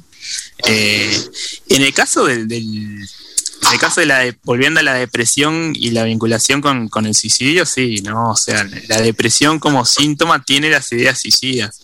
Y hay que distinguir siempre que en el caso del suicidio hay como tres niveles, ¿no? Está, la persona puede decir, eh, ¿no? El adolescente puede decir, la verdad que tengo ganas de no vivir más. Este es un primer nivel de alarma que enseguida uno debería como eh, atenderlo y enseguida poder realizar una consulta médica, ¿no? Derivarlo, claro. Sí, sí, sí. Sí. sí. Eh, el segundo nivel es, es tener un plan, que ahí la cosa se empieza a complicar, porque una cosa es que yo diga no quiero vivir más y otra cosa que diga y me compré esta cuerda en la ferretería, ¿no? Este, Ah. bueno, ahí, ahí estamos ya en, en un nivel mayor de preocupación donde la urgencia es mucho mayor a nivel sanitario, ¿no? Digamos. Este, y el tercer nivel es directamente la ejecución del plan, ¿no? Este, del plan suicida, digamos. Son como tres niveles donde uno tiene que estar muy alerta y donde lo ideal es detectarlo justamente en el primer nivel y, y poder abordarlo, ¿no? Este, Son las señales, ¿no? ¿Cómo? Que son las señales también, ¿no? Que Son tenemos las que alertas. Claro. Son las señales a las cuales, y, y- y acá realmente la, la- la pregunta tiene que ser directa, ¿no? Yo sé que a veces nos cuesta, pero la pregunta es directa. ¿Vos, vos estás pensando en quitarte la vida? Este, tiene- se tiene que preguntar con todas las letras, ya sea los padres, ya sean los educadores, o sea, eh, digo, sé que, que como que uno también eh, claro, uno, uno de repente, por, por ser psicólogo, está acostumbrado ¿no? a este tipo de preguntas y bueno, en general la gente no se anda preguntando, che, vos te querés quitar la vida, pero realmente eh, es algo que, que, bueno, eh, se tiene que hablar, digamos. Y tiene que hablar y... Sí, No, eh, discúlpame que te corte. Y si uno le pregunta, si, si un padre, un docente se lo pregunta, ¿no estás incitando a o no le estás dando la idea de? No, no, eso, eso era una creencia también antes de que de alguna manera el suicidio como que se, eh, se escondía abajo de la alfombra, por decirlo de alguna manera, ¿no? Este, le estás dando la posibilidad de que lo, de que lo comparta, de que lo enuncie, este, digamos, y en general lo que sucede es que el adolescente se abre, ¿no? Este, se abre y cuenta, y sí, la verdad que estoy pasando por un mal momento y bueno, tengo ideas. no, siento, a veces ellos te dicen un poco en broma, ¿no? Y si siento una voz que me dice esto, esto, Ah. este, y lo importante es detectarlo para poder abordarlo, ¿no? De alguna manera. O sea, si no, si no se pregunta, es difícil. eh, eh, el adolescente te, lo puede, te lo puede decir, pero en general eh, hay mucha vergüenza también con estos temas, ¿no? Este, digamos, con, con temas sobre todo de la salud mental, este, el Sí. tema de, bueno, a, a pedir ayuda, a decir que tengo algo. Entonces, eh, incluso como adultos, si empezamos a ver estos signos de que el, el adolescente está Sí. decaído, de que empieza de repente a, a comer menos, este, o come en exceso, que le cuesta dormir, que ha perdido como interés en las actividades cotidianas, este, eh, pasa triste, acostado, Sí. la expresión facial uno la ve como decaída, la- el- no mira los Pero ojos, viste- digamos. Daniel, viste que con la, discúlpame Daniel, viste que con, con la eh, pandemia eso se vio, todas esas características que tú estás diciendo se ve más reflejado, ¿no? Con el tema, con la pandemia en el caso de los adolescentes. Todos esos sintomanía, ¿no? Sí, en el caso de la, de la pandemia mm, es interesante en realidad. Em, sí, vamos a terminar primero con esto de, de repente del suicidio, un poco que, que es esto, ¿no? la idea es como sí, poder encarar directamente el tema y, y cuando se detecta, este, enseguida poder pedir ayuda, ¿no? Este, eso es como lo, como lo fundamental con este tema del suicidio, que bueno, realmente en Uruguay sí tenemos una epidemia de, de suicidios, este, entre dos y dos y tres personas por día, Por ¿no? Se están sí. suicidando. Este, esas son las estadísticas y está aumentando, como dice Laura, en, en- en el, en el rango de edad entre, entre 15 y 24 años, ¿no? El tema de la juventud. Eh, después sobre la pandemia, sí, la pandemia hay mucho escrito, hay que tener cuidado igual porque mm, se ha importado mucha teoría y, y mucha investigación de, de- de otros países donde realmente eh, la cuarentena fue, fue obligatoria, Claro. digamos, y la organización de la vida se vio diferente acá, ¿no? Claro. No quiero decir que eh, no haya efectos, sin duda que los hay, pero no son los mismos, por ejemplo, que en España o que en Argentina. Ah, Exacto. este, De acuerdo. son efectos distintos a nivel de la producción de subjetividad. Eh, con la lectura de la pandemia, eh, a ver, yo la, la pandemia la veo como un evento estresante, eh, o sea, es un evento que a todos nos produce estrés de alguna manera y que tiene la particularidad de que nosotros como especie a nivel evolutivo, cuando estamos estresados, eh, cuando nos vemos ante una amenaza, lo que hacemos a nivel instintivo es agruparnos con otros para defendernos, ¿no? Este, o sea, est- esto es un- algo que compartimos con los mamíferos, digamos, de cuando nos sentimos amenazados, buscar el refugio de otro, ¿no?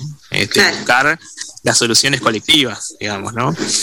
Si vos tenés una pandemia donde hay una amenaza que no la podés ver y además no te puedes juntar con otro, Peor todavía. Se agrava más la situación. Eh, una pregunta. Eh, se dice que el suicidio es, es contagioso. herramienta de defensa que es juntarte con otros, este, está bloqueada, digamos.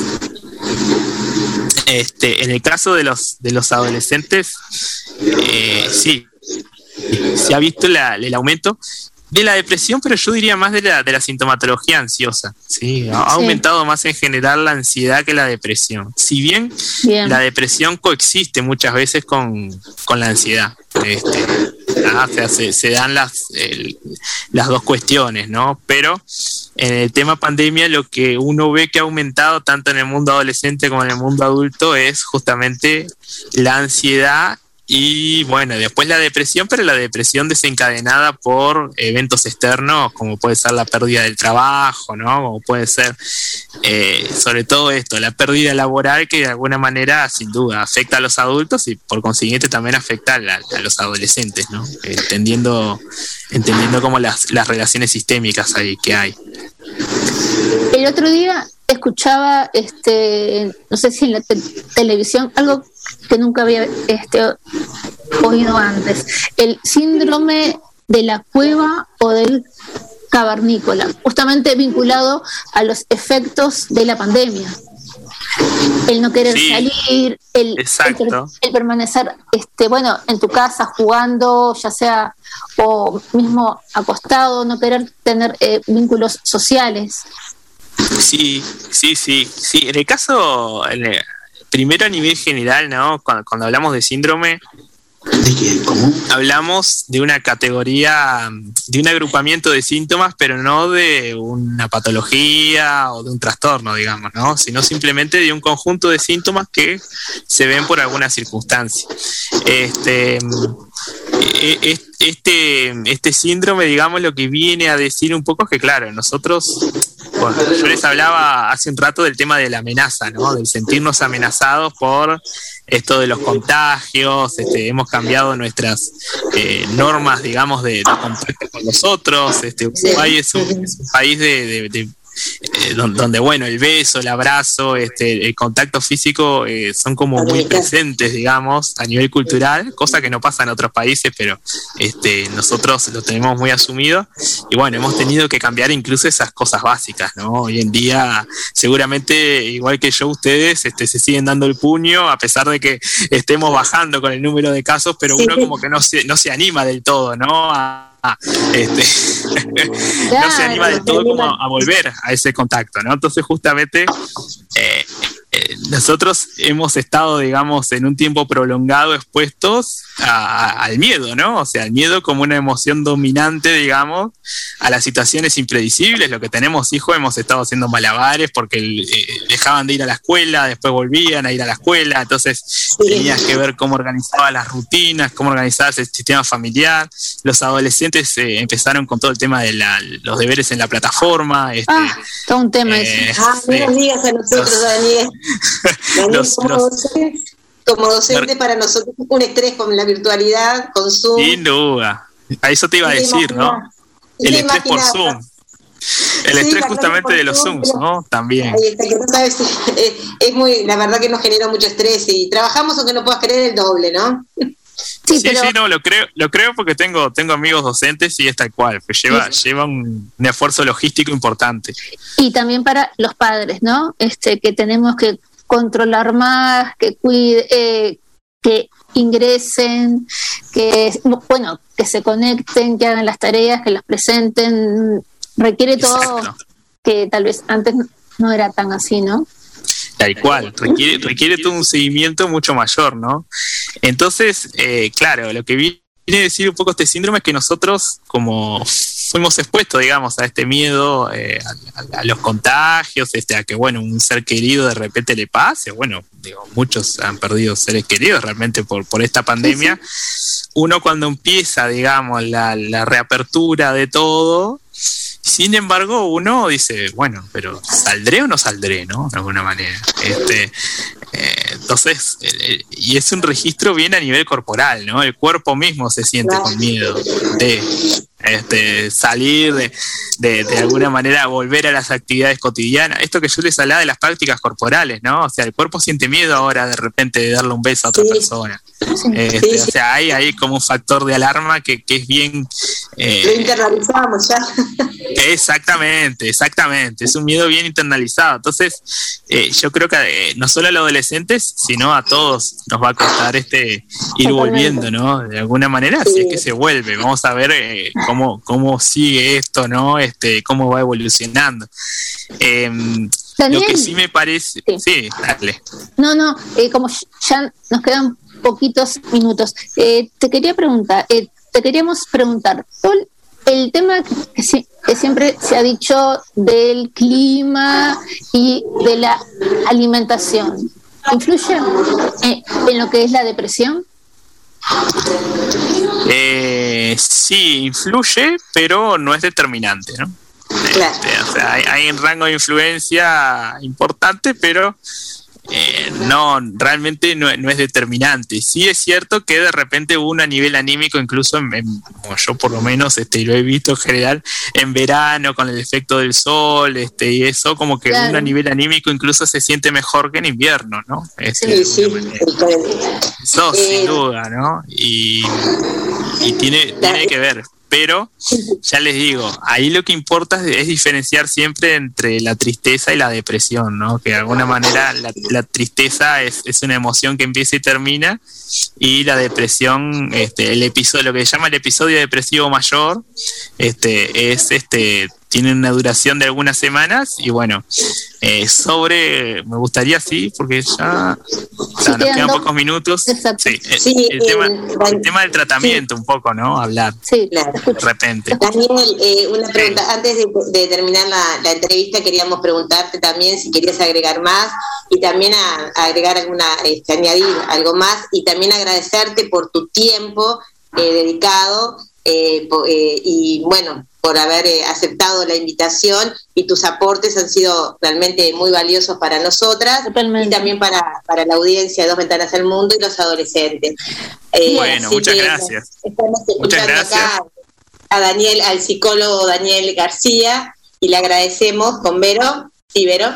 No, no, que estos poquitos minutos restantes sí me gustaría que continuaras eh, apenitas con lo que, que nos eh, estabas diciendo de eh, cómo tratarlo, para que no quede Bien. cortado. ¿Te parece? Sí, sin ya que duda. Laura El te- ya el- hizo la, la despedida, ya esto, esto que nos queda. Bien. Bien. No, pero rápidamente, sí, el, el tema del tratamiento eh, en general es una modalidad combinada entre psicofarmacología, o sea, entre medicación y psicoterapia, ¿no?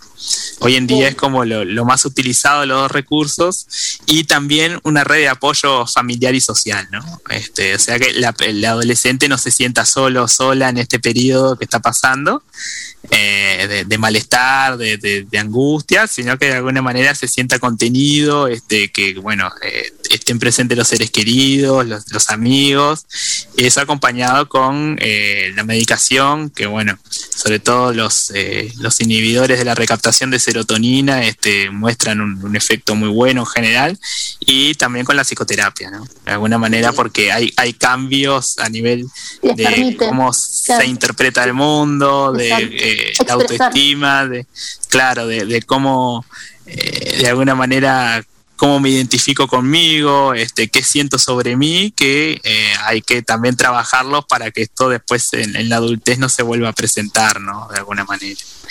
Ahora sí, Daniel, te agradecemos porque ya estamos sin tiempo. Este, muy buena eh, tu exposición, muy eh, como que, que nos aclara muchas cosas y nos hace pensar y estar atentos, ¿no?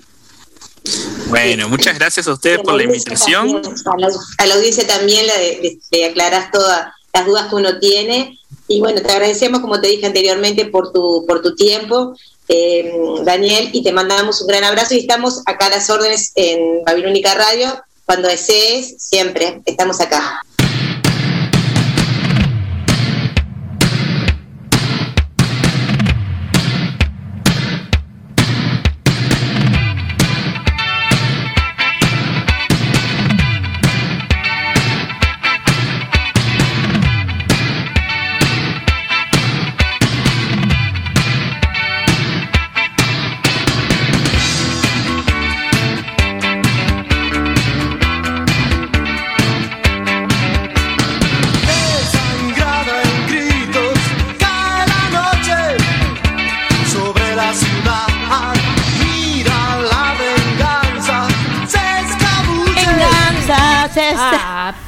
Escabulle en la oscuridad. Hay que ver.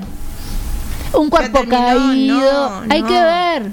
La ley es otra en el cinturón. En la noche sentirás miedo. En la noche la justicia.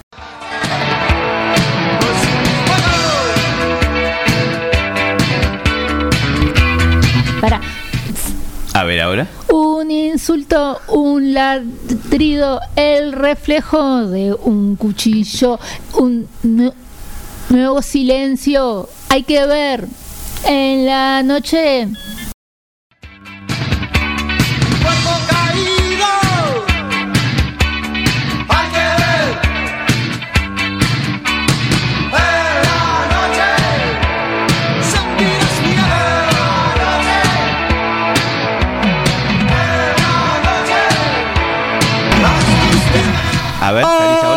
Cómo salís ahora. A ver cómo salís ahora. Dale, dale. En la noche de los estómagos. Muy bien. Bueno, ¿puedo Eh, cantar algo yo también? ¿Es para Bueno, quién? ¿Para quién? ¿Es para Ay. producciones? Sí.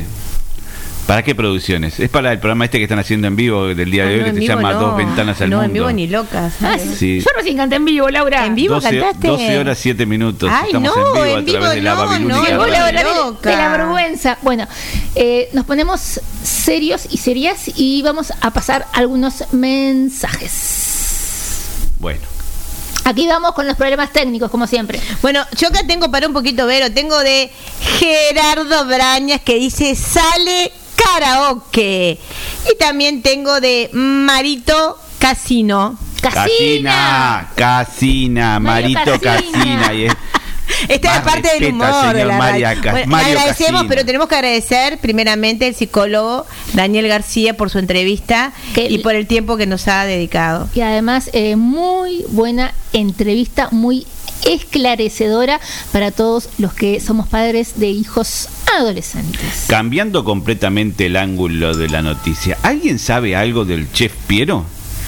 Yo no. A mí no me mandó mensaje, no me mandó nada. No, ¿Alguien, hoy alguien no sabe hay- algo del hoy chef no Piero? hay, hoy no hay, hoy Yo no hay. creo me que parece. hoy no hay receta, me parece. Me Ah, parece hoy que- no comemos. ¿Qué hago? Moni, no comemos no, hoy. Moni no come. ¿Dónde está Pepper Gento? Me llegó un Posi, mensaje del posi, Chef posi. Piero. Mirá, mirá, me llegó un mensaje justo ahora del Chef Piero. A ver. ¿Querés escuchar primero eso que tenés tú? O Bien, primero paso yo y Bueno. vamos al Chef Piero que se comunicó con nosotros. ¿Qué, Mm. qué nos tendrá Tenemos para muchos decir? saludos. A ver. ¿Qué dice Chef A ver, vamos a escuchar. Buen día, soy Más Mercedes. De aquí desde abajo de las frazaditas las estoy llamando. Porque anoche me quedé con las Olimpiadas hasta tarde y hoy me organicé un poquito. Cada día me gusta más el programa de ustedes, chiquilinas. Bueno, saludos para todos y para el señor musicalizador también. Muchas gracias, Marcelo. Gracias por lo de chiquilina. Ya sabemos que somos, pero está igual te agradecemos. Gracias, Mercedes. Este, también ya estás participando para el sorteo. A ver, esperen.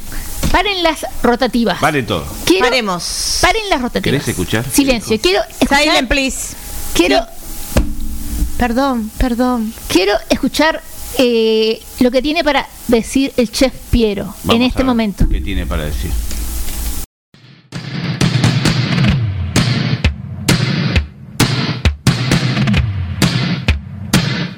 Buongiorno cari amici di Due Finestre al Mondo, sono il Cespiero. Oggi non ci sarà la ricetta perché io sono in viaggio per il mondo per cercare le nuove ricette per voi. Adesso vi lascio con, con- con il mio cugino Pedro che vi spiegherà meglio la situazione. ¿A pronto? Hola queridos amigos. Bueno, como ya les dijo, mi primo está de viaje y estará recorriendo varios países para ayornarse con las nuevas recetas, con las nuevas recetas este, del mundo. Creo que estará en Turquía, creo que estará en Marruecos y bueno, pronto tendremos las nuevas recetas. Un beso a todos, si no nos vemos, nos escuchamos.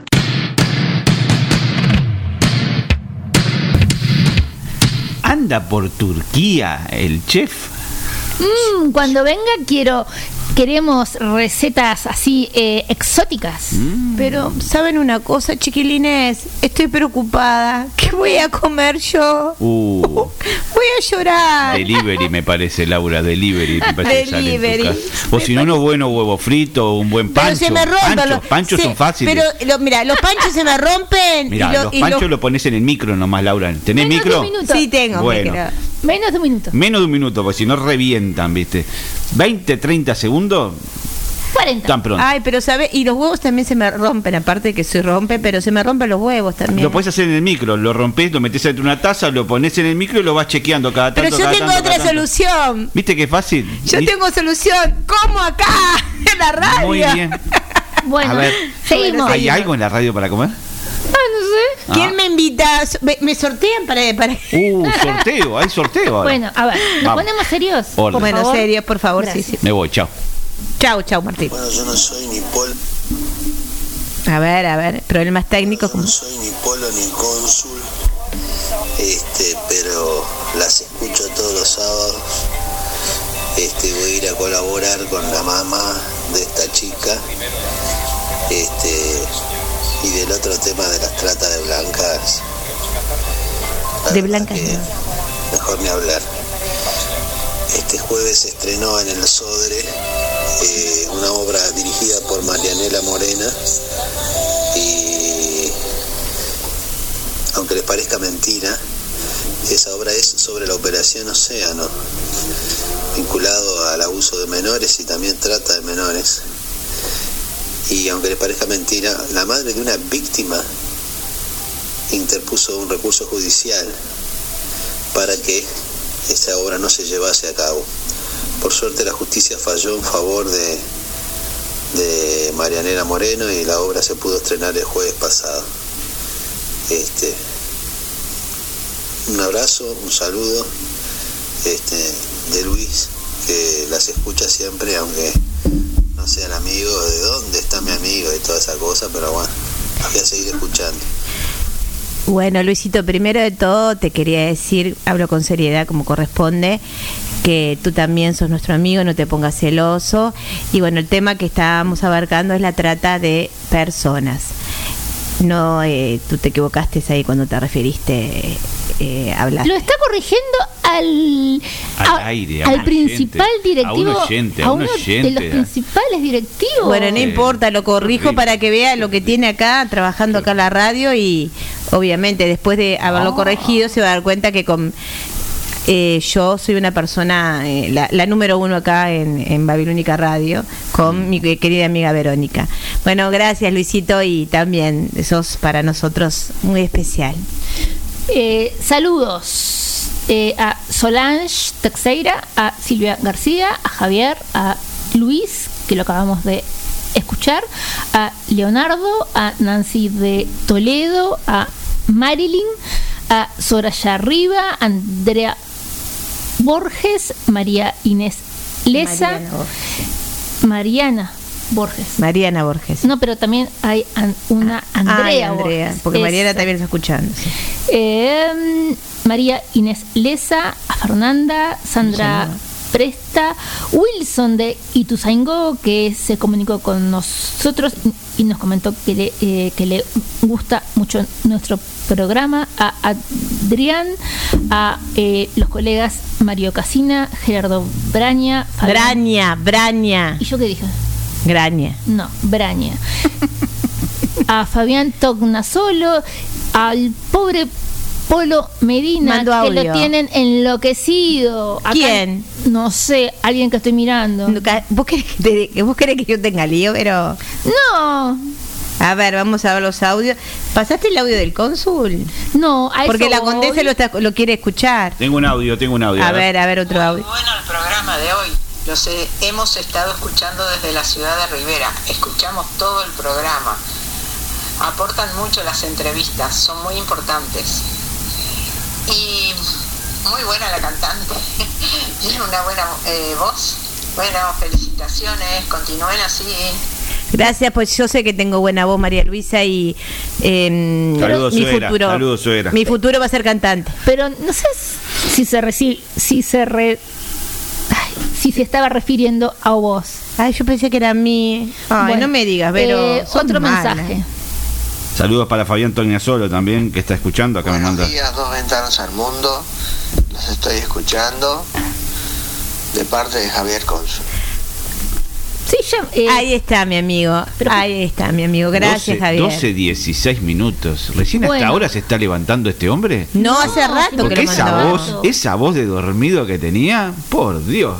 Bueno, acá nos acaba eh, hacer un reclamo uno de los directivos de la radio. ¿Qué pasó? Eh, Gerardo diciendo que ¿Qué le su apellido es Brañas. Brañas, Brañas. con S. Muy bien. con S y con B, no, no es con G, es con S y con B, Brañas. Bueno, Bueno, gracias por tu Skelter. gracias por tu junto aclaración. a Mario Casina y a Polo Medina. Los escuchamos a las 19 horas por la Babilónica Radio hablando sobre los Beatles. Beatles. Y después Beatles. siguen a las 20 horas con el último intento y a las 22 horas Sebastián Guedes con Día 32. Sebastián, Sí. Sebastián nunca escribe, ¿viste? Ah, no y, sé. y estará durmiendo. Estará trabajando, estará durmiendo. Sebastián. Bueno. seguimos con los saludos porque hay más hay más eh, audios, Vero. Sí. Sí, hay más audios. ¿Y el sorteo? ¿Y el sorteo? Eh, Preguntan bueno, acá. esperemos. ¿Y el sorteo? Ya va a venir el sorteo. Dos sorteos son. Tres porque yo también. sorteos? A ver quién me invita a comer porque si no, no como. Eh, por ahora, Uh. audios no sé. Sí, tengo acá audios. Bueno, a ver, pásalos vos. No, Luisito, eso no lo podemos sacar de Ta- Tiene razón. Sí. Trata de Blanca también es de persona. Trata de personas. Muy bien. Bien, también Sara, el- No tam-. Sara y Carlos, perdón, Luisito, te corto. Sí, yo me atrevo. Soy creo que la única en Babilónica Radio que me, atre- eh, me atrevo a cortarte por lo sano. Bueno, también a Sara que mandó Lozano y audio. rico, dos veces sano. ¿Eh? Lozano y rico. Bien, seguimos con ¿Con qué? con seriedad, seriedad al programa. Sí. Ah, bueno, me voy, chao. Sí. Sí. A ver, eh, ya a veces esto se torna un caos, como se darán cuenta, pero tal vez les gusta este caos. No lo sé. bueno, Es tu eh, culpa, Vero. A continuación, vamos a leer eh, una pequeña narración del libro denominado eh, Chocolate Caliente para el Alma. Eh, Es un libro ya un, eh, que tiene unos cuantos años y me lo pidió alguien en un lugar muy especial, que si, que si les cuento no lo podrán creer. No lo cuentes entonces. No, no, no. El libro eh, es del eh, es de 1993 fue muy famoso en su época hubo varias eh, em, eh, versiones o varios eh, tuvo varias secuelas como otro otra taza de chocolate caliente para el alma son historias de, la vida real que reconfortan el corazón y eh, para atesorar y compartir. Esta, este, este cuento de hoy se llama Tú cuentas. Lau, Bueno, una profesora de Nueva York decidió rendir homenaje a todos sus alumnos del último año del secundario, diciéndoles que habían cambiado en su vida, usando un método desarrollado por Helices Bridgehead de Del Mar, California. Hizo pasar al frente todos los alumnos, uno por uno. Primero, le dijo a cada uno qué importante había sido para ella y para el resto de la clase. Después, les regaló a todos una cinta azul impresa en letras doradas con la leyenda Yo cuento. Después la profesora decidió trabajar en un proyecto con la clase para ver qué impacto tenía el reconocimiento en la comunidad. Entregó tres cintas más a cada uno de los alumnos y les dio instrucciones para que salieran a difundir esta ceremonia de reconocimiento. Más tarde, tendrían que hacer el seguimiento para evaluar los resultados, ver quién homenajeaba a quién y presentar un informe a la clase en una semana. Uno de los chicos de la clase se acercó a un ejecutivo, joven de una empresa, y lo condenó por haberlo ayudado a planificar su carrera. Le entregó una cinta azul y se la puso en la camisa. Después, les dio dos cintas más y le dijo, estamos haciendo un trabajo en clase sobre el reconocimiento y nos gustaría que usted también buscara a alguien a quien honrar. Luego le dio la otra cinta azul para que pudiera condecorar a una tercera persona y seguir adelante con esta ceremonia. Después, por favor, cuénteme qué pasó. Ese mismo día, el ejecutivo fue a ver a su jefe. Dicho sea de paso, famoso por su mal humor. Lo hizo sentar y le dijo que admiraba su talento creativo. El jefe se quedó sorprendidísimo. El ejecutivo le preguntó si aceptaba que le regalara una cinta azul y si le permitía ponérsela. Su asombrado jefe dijo, sí, claro. El ejecutivo tomó la cinta azul y la prendió a la chaqueta de su jefe, sobre el corazón. Le dio entonces la última cinta que quedaba diciéndole, ¿me haría un favor? ¿No se llevaría esta otra cinta para condecorar a alguien? Sigue Verónica, el muchacho.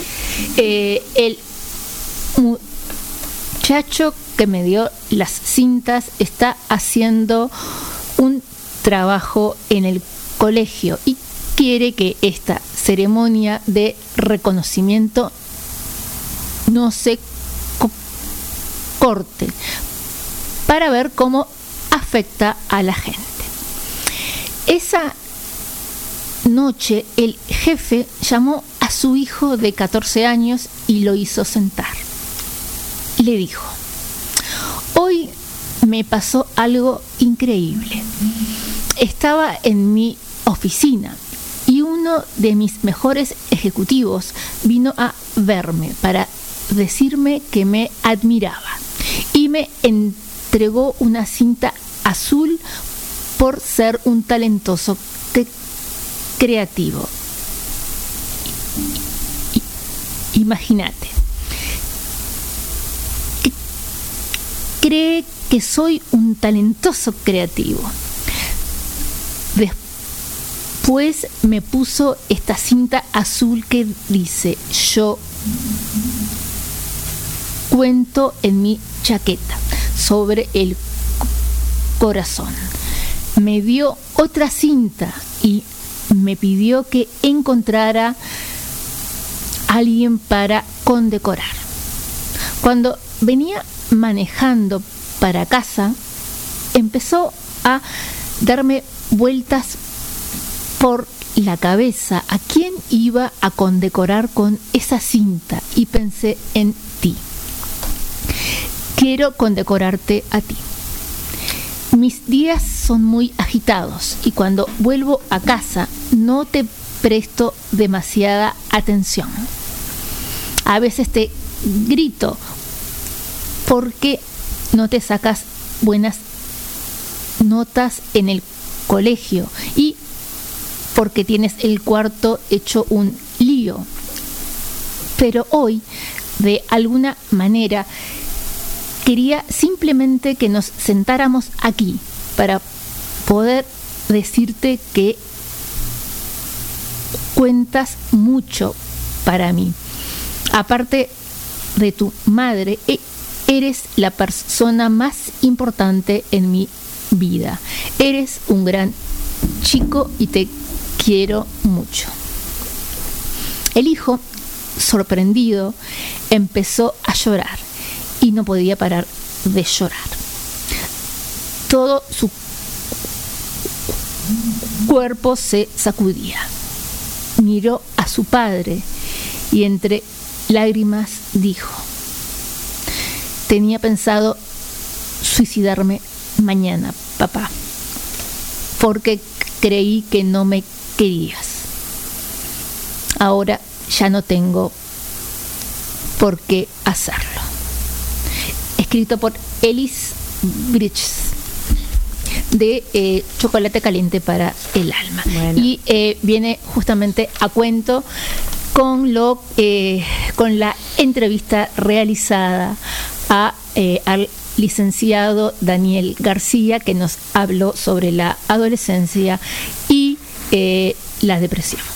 Y sobre el tema también de los suicidios, eh, sobre todo de los adolescentes entre 18 y 25 años. Eh, muy bueno está eh, lo que tú... ¿Te gustó, Laura? Sí, la verdad que me gustó. Yo quería también terminar con una frase para nuestros adolescentes. Lo más valioso que te puede pasar es cometer un error. No se puede aprender nada siendo perfecto. Bien. Bueno, seguimos con, con los mensajes. Le mandamos un mensaje a, a Luis, que sabemos que es una persona muy cuerda, como, como yo. Eh, les mandamos, eh, le mando un gran beso también a Edna, a la tía Edna, un gran abrazo que sé que, que está escuchando y que viene la, la nieta dentro de poco de Dinamarca. Un abrazo para ti. Bueno, y a todos los oyentes también, ¿sí? Eh, algo más, me gustaría mandarle un fuerte abrazo a mi compañera, amiga eh, Silvia, de, mi trabajo. Este, ella y la familia están pasando por un momento complicado. También eh, saludos a Magdalena y a Lucía, de, eh, que, se encuentran, su- supongo yo que disfrutando un matecito en Maldonado. Bueno, acá, acá Luis nos pide que si podemos mandar el audio de, de Dolina. Yo lo que le quiero decir, discúlpeme, no me interesa si Luis es el directivo de la radio, eh, pero el tiempo es tirano la radio. Luis, voy a consultar acá con mis compañeros Martín Salgueiro y Verónica si le pasamos el audio a usted. ¿Qué opina? Depende de la duración. No sé, la duración, fíjese ahí. Fíjese ahí, bueno, me fijo. Ay, a ver, yo no tengo ningún audio de de este el compañero Bueno. Seguimos mandando saludos a Daniel Clavijo. Quedaste al fin de A Virginia al final también, de la sí. lista, Luis. Queda hasta el fin de la lista como siempre, pero vamos. No, como eh, siempre no. Bueno, pero lo- ¿Termina en algún momento? Sí, ya termina. Ahora también viene el sorteo. No se olviden que vamos a sortear los productos Nuterra. A ver si se puede callar, por favor. Sexto, me- Sexto, se puede apareció callar. el sexto. Una opción. Por favor, respete acá a sus compañeras. A estas damas.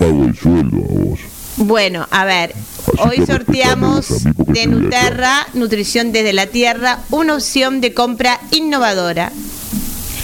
Tendrás la posibilidad de comprar tus frutos secos, semillas, harinas de cereales y las deliciosas Popurrí, Energía, Ocasión y Fibra, con el asesoramiento de una licenciada en nutrición que se llama Virginia Puyares. Así que los está esperando eh, en Agropecuaria, que queda en el Pinar, y su número de contacto es 099 124 489.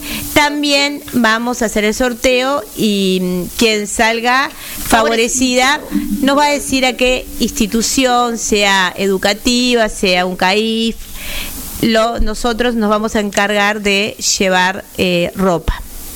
Muy bien, ahora sí, si el operador es El operador no está, se fue el operador, se cansó y se fue, ya cumplió sus horas y se fue. bueno, Así que ahora quedé yo acá Entonces- conduciendo este programa que se llama Dos Ventanas al Mundo.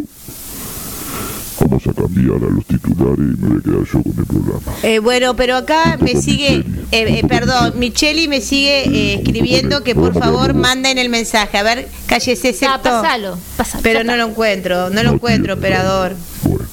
Eh, vamos a hacer el sorteo. Vamos a sorteo. Blanca también es trata Ahí. Pero pasalo, Laura. de personas.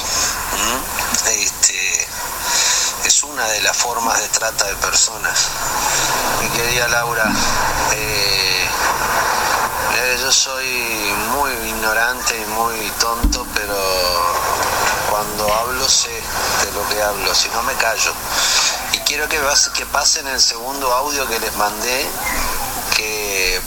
resume un poco todos los temas a propósito del programa de hoy que estuvieron hablando de la trata de blancas, de esta chica que tiene dificultades en su corazoncito y de los adolescentes. Se me ocurre mandarles una frase que dice así. Salgamos de una vez.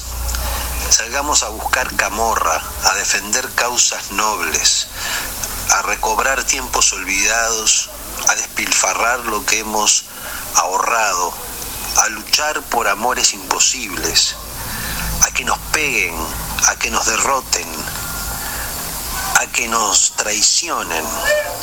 Cualquier cosa es preferible a esa mediocridad eficiente, a esa miserable resignación que algunos llaman madurez. Esta frase es de Alejandro Dolina. Hermoso, Luis. Me encantó, gracias. Yo te defiendo. Sin palabras. Bueno, ahora procedemos al sorteo con la escribana. Y que que creo que nadie nos va a grabar porque nuestro operador se retiró. Bueno, eh, yo pido que el operador el operador vuelva porque para Bueno, que está. sea Si no nos quiere grabar, ya está. Hagan el sorteo, vamos. Esto es ante mí. Bueno, Ante mí pueden ¿sacas vos. Laura? saco yo. Bueno, lo que ustedes sacan. A ver, ¿quién es?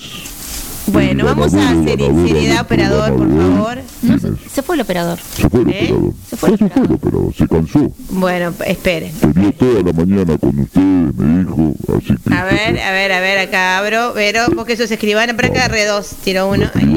Son dos, acordate. certifica que el ganador o ganadora es Marilyn. Marilyn. Marilyn. Felicitaciones, eh, te has ganado un producto, eh, un pack de Nuterra, de, eh, preparado por la licenciada Virgi- Virginia Puyares y que se pueden comunicar con ella al 099 124 489. Felicitaciones, Marilyn. Te está esperando. Ve- veremos la forma de hacértelo llegar eh, este pack y que lo disfrutes. Felicitaciones. Bueno, ahora vamos a hacer el sorteo. ¿De qué? Eh, por el, ¿De qué? la ropa. Ah. eh, la vestimenta. Ah, Pero- perfecto. Claro, la que eh, La persona la persona que salga seleccionada nos va a decir a nosotros Mm. qué institución sea educativa eh, Social. o social y nosotros eh, vamos a llevar. Bueno, este lo saco yo. este lo sacas vos. Y nos vamos. Nos vamos ya. 12.34. cada vez más Bien. Ángela Ángela, bueno, Ángela nos va a tener que comentar este o decir una institución eh, a la que quiere eh, con la que quiere colaborar y así eh, le o sea, colaboramos, ella colabora y nosotros eh, le llevamos ropa ropa. a, es- eh, a la institución que ella nos diga Bueno, felicitaciones tanto Ángela como Marilyn y muchísimas gracias por haber participado en el sorteo y haber escuchado el programa. Ya, eh, ya estamos mucho más que pasadas de hora, pero bueno, como tenemos el aval de parte de la directiva, al menos. ¿Parte? Sí, creo que sí. Este, bueno, nos estamos despidiendo hasta el próximo sábado y ojalá les haya gustado el contenido, los comentarios, los chistes. Les pedimos también que no se olviden de colaborar con Valentina, esta bebé de 17 meses que eh, necesita ir eh, viajar a Buenos Aires En septiembre. en septiembre para realizarle una operación eh, en su corazón de modo de tener un mejor eh, una mejor calidad de vida. Ya que estoy y eh, tomando un minuto más les paso eh, las dos cuentas. En el Banco República caja de ahorro en pesos eh, 110 ay se me fue esperen que se me fue el número acá. 110 37 7774 es la caja de ahorro en pesos y la caja de ahorro en dólares. 110 37774 barra 0002. Si quieren lo colgamos esto en No, el, va a estar colgado. en el- Va a estar colgado en en- el Facebook de la radio, así que lo pueden encontrar ahí, todos juntos con Valentina. Exacto. Y también está en nuestro Instagram, Dos Ventanas al Mundo. Y para los que no pudieron escuchar o, o escucharon más tarde, se levantaron tarde, el programa es repetido va a ser repetido mañana a partir de las diez y media de la mañana. Y si no, también lo pueden escuchar a través de Spotify, porque también Dos Ventanas al Mundo está en Spotify, así que pueden escucharlo cualquier día, a cualquier hora también el programa. No es solamente necesario escucharlo el día de mañana, sino que pueden hacerlo a través de Spotify en la cuenta de Dos Ventanas al Mundo.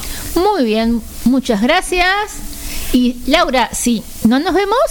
Nos escuchamos. Y nos leemos. ¿Por dónde? Por dos ventanas al mundo, por Babilónica Radio. Beso grande para todos y que tengan un hermoso fin de semana. Descansen. Disfruten con sus amigos y, y familiares hasta el sábado. Chao.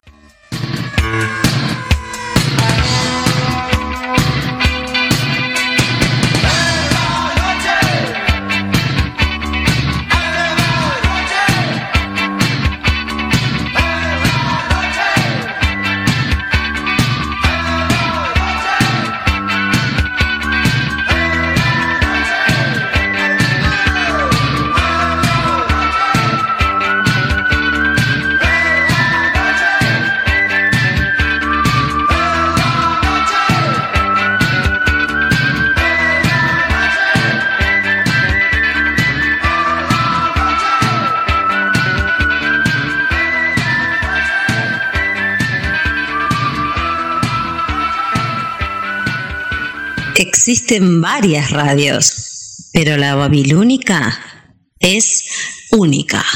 Proba. Babilónica, tu radio, tu compañía. Iniciando sesión. En los oídos. En tu vida. El sonido conectado a tus oídos. www.lababilúnica.com Sonido urbano.